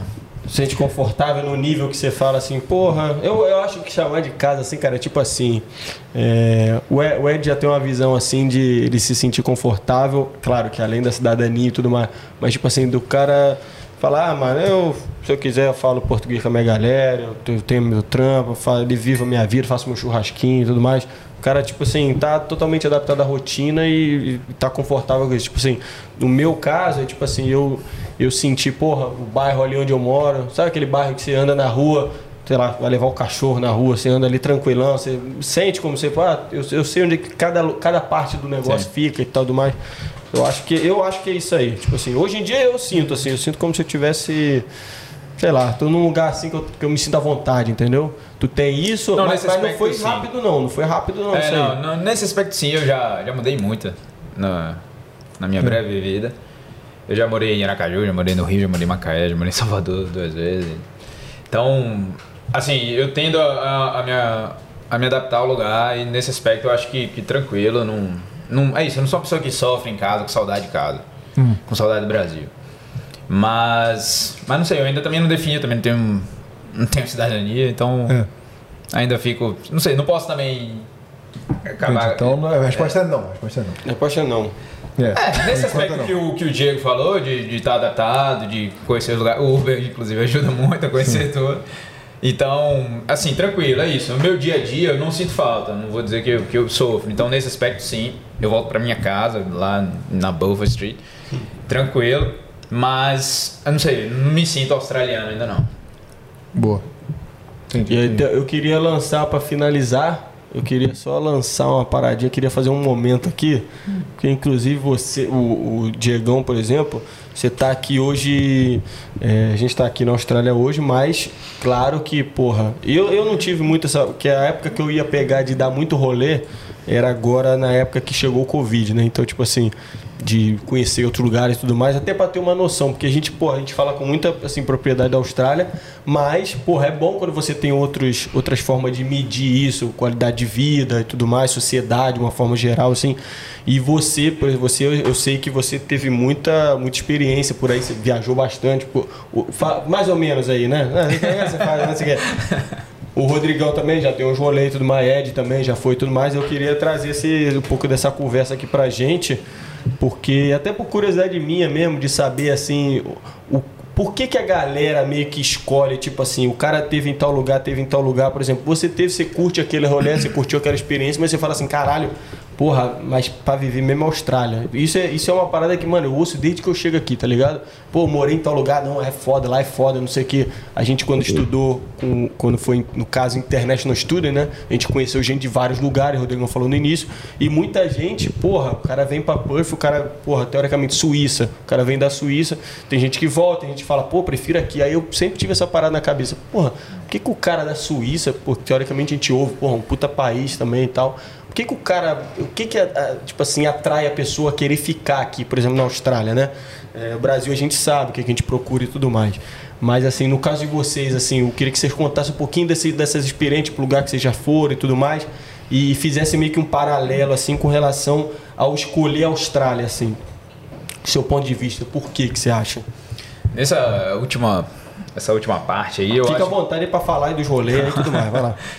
É, nessa última parte, eu acho que tem dois aspectos, pelo menos pra mim, muito relevantes com a Austrália, que é o primeiro o clima, que cara, não, não me imagino morando num lugar frio por muito tempo. Aqui eu já acho que o inverno dura muito tempo, nem é tão frio assim. Mas eu acho que o clima é bastante importante, acho que principalmente para o brasileiro, que a gente está acostumado. É, e acho que realmente o diferencial daqui com outros países é que, apesar de ter um caso ou outro e tal, ter uma situação ou outra, em geral, você não, não tem muito preconceito, não tem. Você, você é tratado como uma pessoa qualquer, né? Se vai nos Estados Unidos, você é o latino, você vai ser o latino sempre, não interessa. Seu filho vai continuar sendo latino. Aqui é bem mais tranquilo nesse aspecto, eles são. Aqui é um, é um país de imigrante. Então, eles são bem tranquilos nesse aspecto. Eu acho que isso dá uma, além de tudo, uma segurança pra gente. Que tá Tu sentiu isso em vários lugares? Já foi, já? Não, nunca. Então, na pele, nunca senti nada, não porque era Porque tu, turista, tu né? Eu tava comentou uma vez comigo que tu chegou a fazer, não, não sei se foi intercâmbio, mas tu chegou aí pro, pros Estados Unidos um tempo, não foi? Eu, eu fiz. é, eu fui pra lá, fiquei uma semana viajando e fiz 15 dias de, de inglês lá. Não tive, não tive isso, mas dá pra ver. Dá pra ver porque eu, eu tava em San Diego, na Califórnia, que é, é a- você pega o trem lá, você chega na, na fronteira com o México, com Tijuana. E você vai no, no banheiro do restaurante, tá escrito em espanhol, não em inglês, pra lavar a mão depois que você usar o banheiro. Entendeu? Caralho, é nesse nível É, mesmo? nesse nível. Ah, não, é até em Miami. Você vai no outlet e o pessoal fala contigo só em, em espanhol, mano. Não, então, mas não tava mandando os, os americanos lavar a mão, por quê? Ah, entendi. Entendeu? É, não, isso que eu, isso eu peguei o negócio. Mas tu, mas tu acha uma- que isso é mais ligado à xenofobia? Não é questão de estar mais perto da fronteira Não, acho que e tem, tal? tem muitas coisas, inclusive porque na prática quem trabalha nos restaurantes são os, os, os mexicanos. Entendi. E eles falam espanhol. Então Entendi. o americano é o cliente, se ele vai comer a comida dele como suja, é problema dele. Entendi, entendi. Mas, mas é o que a gente. Assim, é, eu nunca tive tão, uma experiência tão aprofundada lá, passei 20 dias, então não tenho Tu, como falar. pro, tu chegou aí pro. México? Tu chegou aí pro México também? Não, Não. foi. Não? Não foi porque eu, porque eu tinha tido um problema na hora de viajar e tal, perdi um bocado de coisa. Daí preferi ficar por lá tranquilo. Já tinha dado sorte pra entrar. porque eu, eu perdi a, a carteira num voo, eu fui do, do Rio para São Paulo. Passaporte, né? Não, passaporte não, passaporte, Ah. graças a Deus, eu, eu, eu viajo sempre com, com uma bolsinha, um, sei lá, como é que chama aquilo? Uma pastinha menor que aí vai o passaporte, vai o dinheiro e tal, vai a passagem. Beleza. E só que o cartão de crédito, a carteira de motorista e tal, tava na carteira. Aí Eu fui do Rio para São Paulo, na ponte aérea lá, para poder pegar o voo de São Paulo para Los Angeles. E aí, não sei, na hora de, de sair lá, da, você vai ficar esperando, eu não, fico, eu não sou daqueles que levanta e vai lá correr pra ficar em pé na- no, no corredor. Fiquei sentado lá, tranquilo. Imagino que eu tenha botado as coisas aqui no, no colo, porque eu, eu lembro de ter pego. E só que em algum momento ela escorregou, eu não percebi. E aí na, hora que chegou a minha hora, eu levantei, saí, peguei minha mochila e saí. E aí ficou a carteira no, no avião. Na- e foi tipo, foi muito surreal, porque eu saí da área de embarque, da área de desembarque, o cara tava me vendo ainda, daí eu me toquei que eu não tava, não tinha nada no bolso. Aí eu pedi pra voltar, ele não deixou, eu tentei dar a volta lá, Guarulhos imensa, tentei dar a volta lá pra chegar, não deu certo, não deu tempo, só.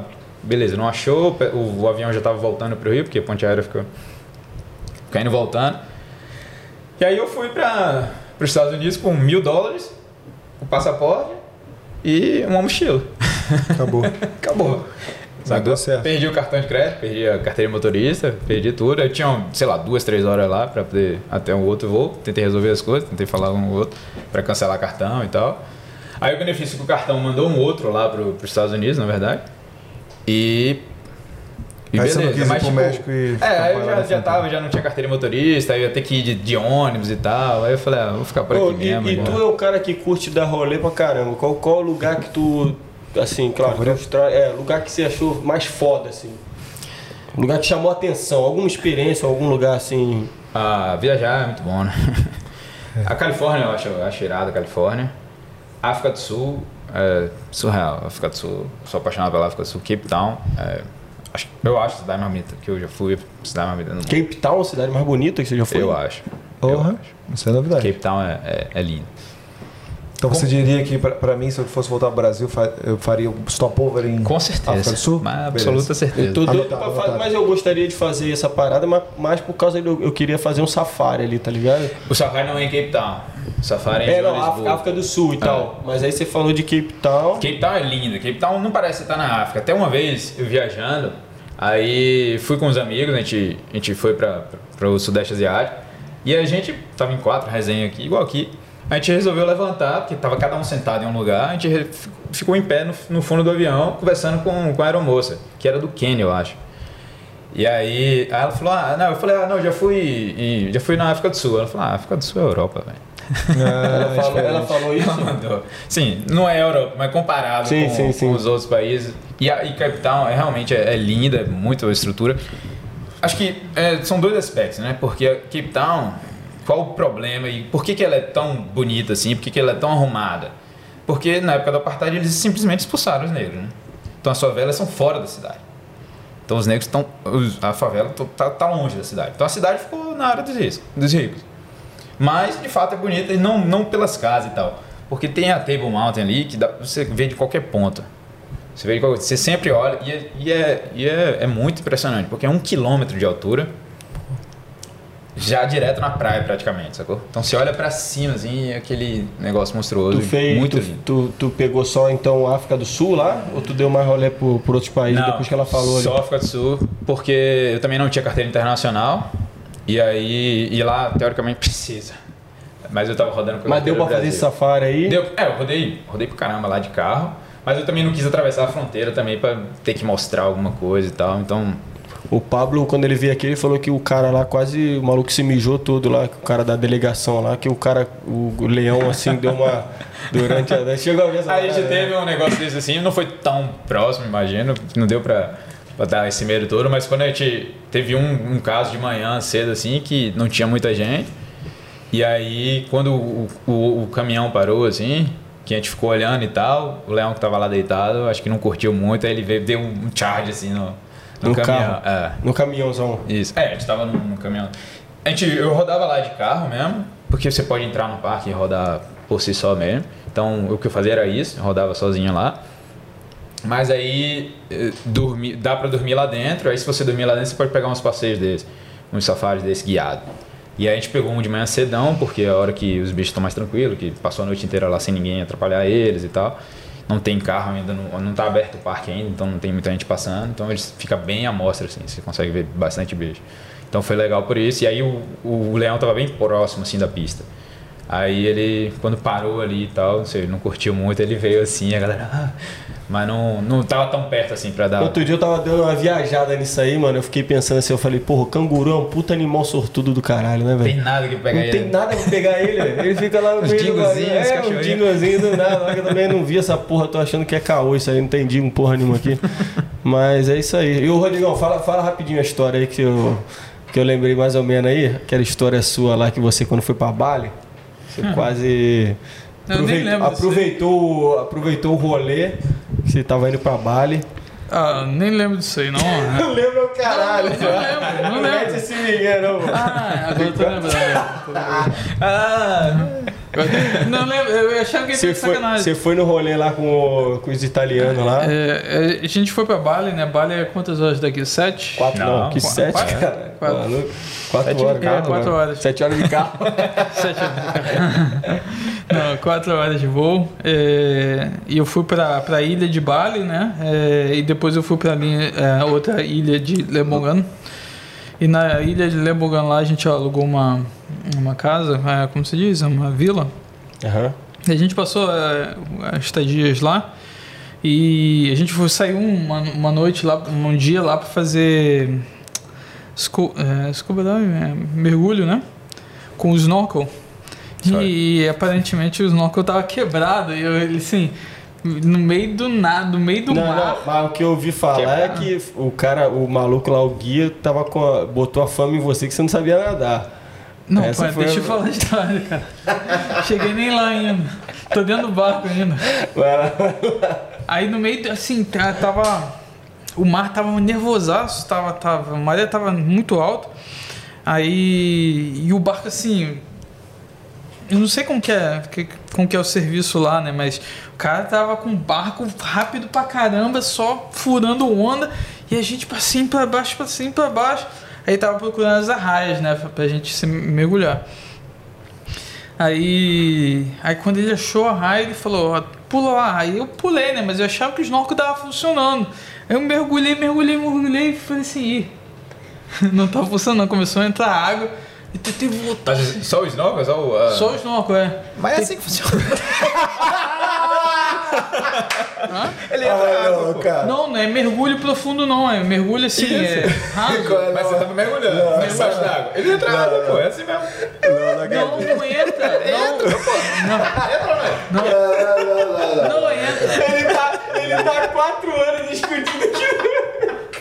Não, Entra água, pô. Você mergulha, com, tá só com o snorkel, você tem que guardar um vazio no final pra depois você empurrar. Não, pô. é, obviamente eu, eu fiz isso, mas eu- eu- a- aconteceu uma coisa com o snorkel lá.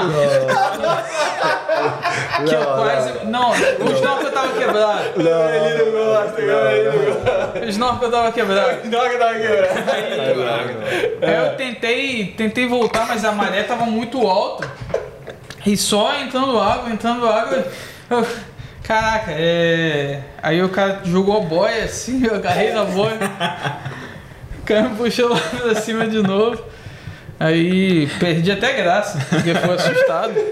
Aí o maluco, o maluco ficou puto. Ainda ficou o maluco puto com o cara, ainda ficou puto com essa porra quebrada. Ele discutindo com o cara, o cara, o cara ficou Não, o puto. cara, não, o cara só ficou puto porque ele achou que é, quem não sabe nadar avisa, né? Que ele dá o colete e você mergulha tranquilo. Mergulha com o colete, mas você boia, né? Pra ver o- os peixes.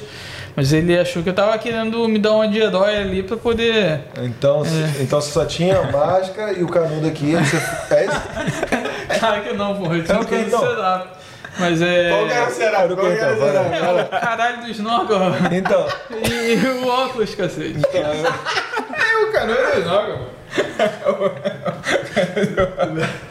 Não, não. Não, não pera aí, pera aí. Melhor, não Depois dessa, melhor ir embora. É. Aí, você mergulhou com o canudo. Aí você respirou, veio água tudo no teu pulmão. É isso? Cara, eu não lembro como que foi. Não,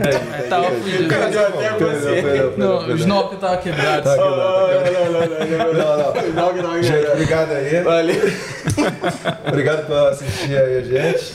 Melhor ficar por aqui, Ficar né? por aqui mesmo. Terminamos tá? em alto nível, terminamos em alto nível. Tá bom, tá bom, senão daqui a pouco a gente vai fazer 4 horas de Quatro horas, novo. Aí a quatro galera vai falar, caralho, 4 horas. Mas valeu, gente. Dois convidados aqui, como eu falei, além de ser parceria, são caras aqui que estão vivendo a Austrália da, daquela, daquele modo, Rodrigão? Vida louca? Eu tô tentando lembrar do snorkel, maluco.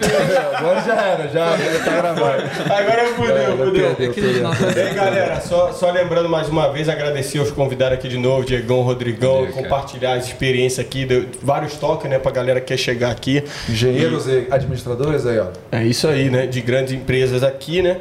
E também, gente, só lembrar mais uma vez, QRzinho Code na tela aqui, né? Não, Gabrielino? Tá rolando aqui no cantinho, então nossos parceiros aqui, se você tiver precisando de algum desse serviço, só botar a câmera apontada pra lá, né? Não, Ed? Ed já tá fazendo o negócio. Ó, aí, galera, pedir pra vocês também curtir esse vídeo, compartilhar. E teve alguma história aí que você identificou com você mesmo ou com algum amigo? O que, que foi, Gabrielino? Tá fazendo caretinha pra mim? Quer fazer gracinha aqui? Então, galera, e aí manda pro seu amigo lá uma história engraçada, uma história que você identificou, identificou algum colega seu, manda lá, alguém da família e tudo mais. Compartilha com geral, Isso. aperta o sininho aí do canal, se inscreve pra gente continuar Deixa- produzindo exatamente. muito conteúdo relevante pra e vocês. Os né? nossos convidados vão dar um tchau também. Exatamente. Que é... Como é que é esse tchau aí? Ah, não, você Se quiser usar esse tempo aí, o É. final do nosso podcast pra Manda um alô aí. mandar um alô pra galera, falar aí- um tem pouquinho, alguém aí que dar um você, recado, tem alguém coisa. aí que você quer, quer, quer reclamar com o cara lá do snorkel aí, manda um alô pro cara. Não, a. Recados finais. Considerações finais. Considerações considerações finais. Considerações finais. Não, consideração final, ah, obviamente, é, usando a minha experiência aqui, é, eu tive uma experiência de altos e baixos. é, acho que agora eu estou vivendo no ápice do, da minha melhor fase aqui na Austrália. Pegamos você no ápice, então. É, é, Isso, hein? Aí, Diegão. Fala isso não, que depois é só. Não, mas é, tem que ser. Mas a vida é de altos e baixos. Eu, sem dúvida, não crio expectativa de viver nesse ápice é, por muito tempo. Tomara que ele caia logo, que aí quando cai a gente aprende, né? acostuma. É, então, é, a vida aqui é de altos e baixos, é, como que eu falei inicialmente. É, a infraestrutura aqui da Austrália, principalmente, eu não sei dos outros estados, mas de WA é fenomenal. É, você anda aqui nas chuvas, você parece estar andando no resort. É, bastante o sistema funciona aqui e é, é muito prazeroso de você poder sair e voltar sabendo que, que nada vai te acontecer. Claro que existe sim quesito de, viol- de violência aqui, mas a experiência que, que eu tenho no Brasil é muito superior. E ah, assim, não é fácil, a vida aqui não é fácil no começo, sabe? Você se sente, você tem um homesick, você fica com saudade da, da- das coisas que você tem no Brasil, você vem pra cá, às vezes você não consegue fazer amizade na hora, você não tem inglês, você não consegue conversar com ninguém, você se sente pra baixo pra caramba, às vezes você quer voltar mesmo, mas se você dá uma chance para os seus objetivos que você tinha quando você estava no Brasil e manter ali, depois você passa dessa fase e muita coisa boa vem, sem dúvida, muita coisa boa vem.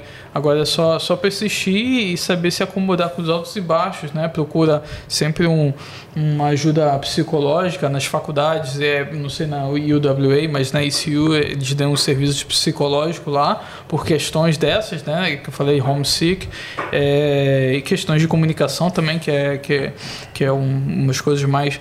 Um, que, que mais te, te chateia quando você não consegue com- comunicar. Né? Mas a vida aqui é extraordinária. É é questão de saber lidar com os altos e baixos e uma hora vai estar vai tá bem bacana. Porra, foi, gostei, gostei. foi a, foi a primeira, primeira consideração final que alguém foi tão deep assim. É. Motivacional. né? Motivacional, Porra, é muito- coach, coach. Coach, Não, é coach foda- Rodrigues. É, porque acontece, acontece depressão. E eu, eu tive, um- eu, eu tive um negócio muito chato comigo, né? Porque, eu, como eu falei bem no início do, do programa, eu era casado e eu tava morando aqui três meses sem nada, gastei todo o meu dinheiro, comprei apartamento, aquele, negócio- aquele negócio todo, e a, e a pessoa lá de se, de se divorciar comigo aqui do outro lado do mundo, sem dinheiro, sem saber comunicar, aquela coisa toda. Então tem muita gente que, que entra em depressão. E eu, eu tava num, num patamar daquele, né? Ainda mais trabalhando no, como dishwasher, sabe? Você sai de engenheiro e eu tava num projeto bem sucedido, sai de engenheiro, né? trabalhando bem bacana no escritório, tudo aquilo que você sempre sonhou e de repente você se vê lavando louça sem dinheiro no bolso, sem nada. Então você, pode entrar num caminho de depressão. Isso é muito. É, e pode acontecer. E acontecia comigo. E pra gente não deixar a família no Brasil é, preocupada, a gente fala assim: não, pô, aqui tá uma uva. Tá tudo tranquilo, é.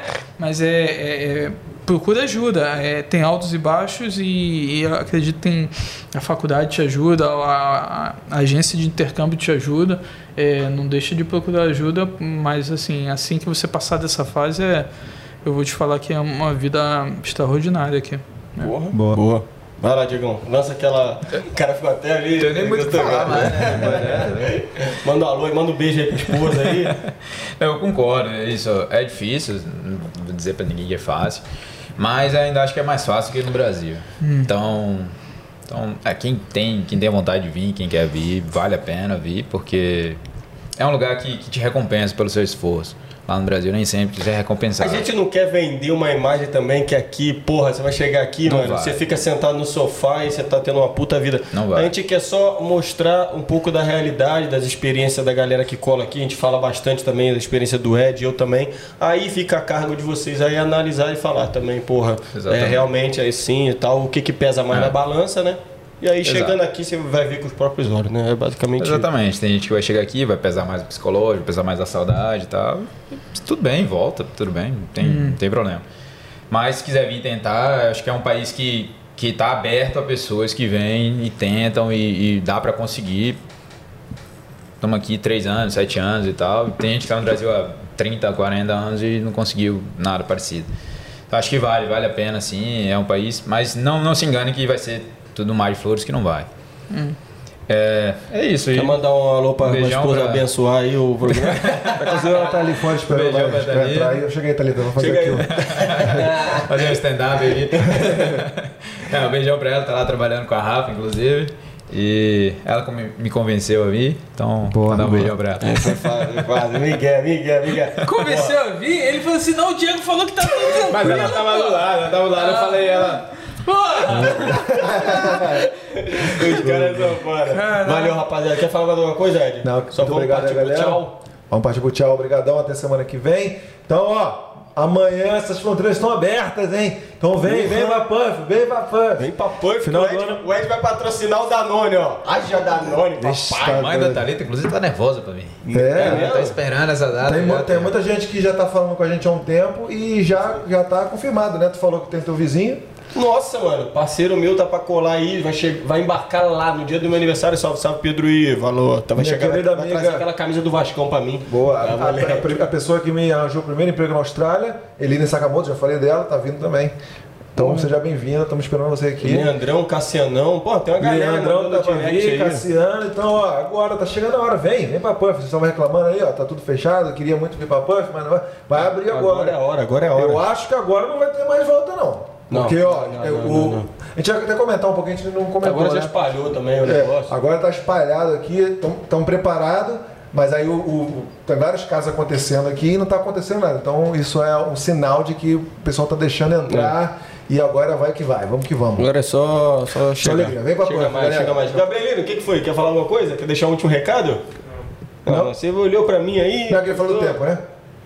Queria que eu perguntasse pra ele Ah, Não? tempo? Ah, então tá bom. Ah, então tá bom. Então valeu, gente. Vamos lá, aquele, aquele negócio que a gente ensaiou? Vamos que vamos? Eu não lembro. O tchau, tchau, tchau. Só vocês que ensaiaram, né? Vendo o tchau com a gente, Vamos ver se vocês têm time. Vamos ver se vocês têm time. Tchau! Aí, aí, aí, aí,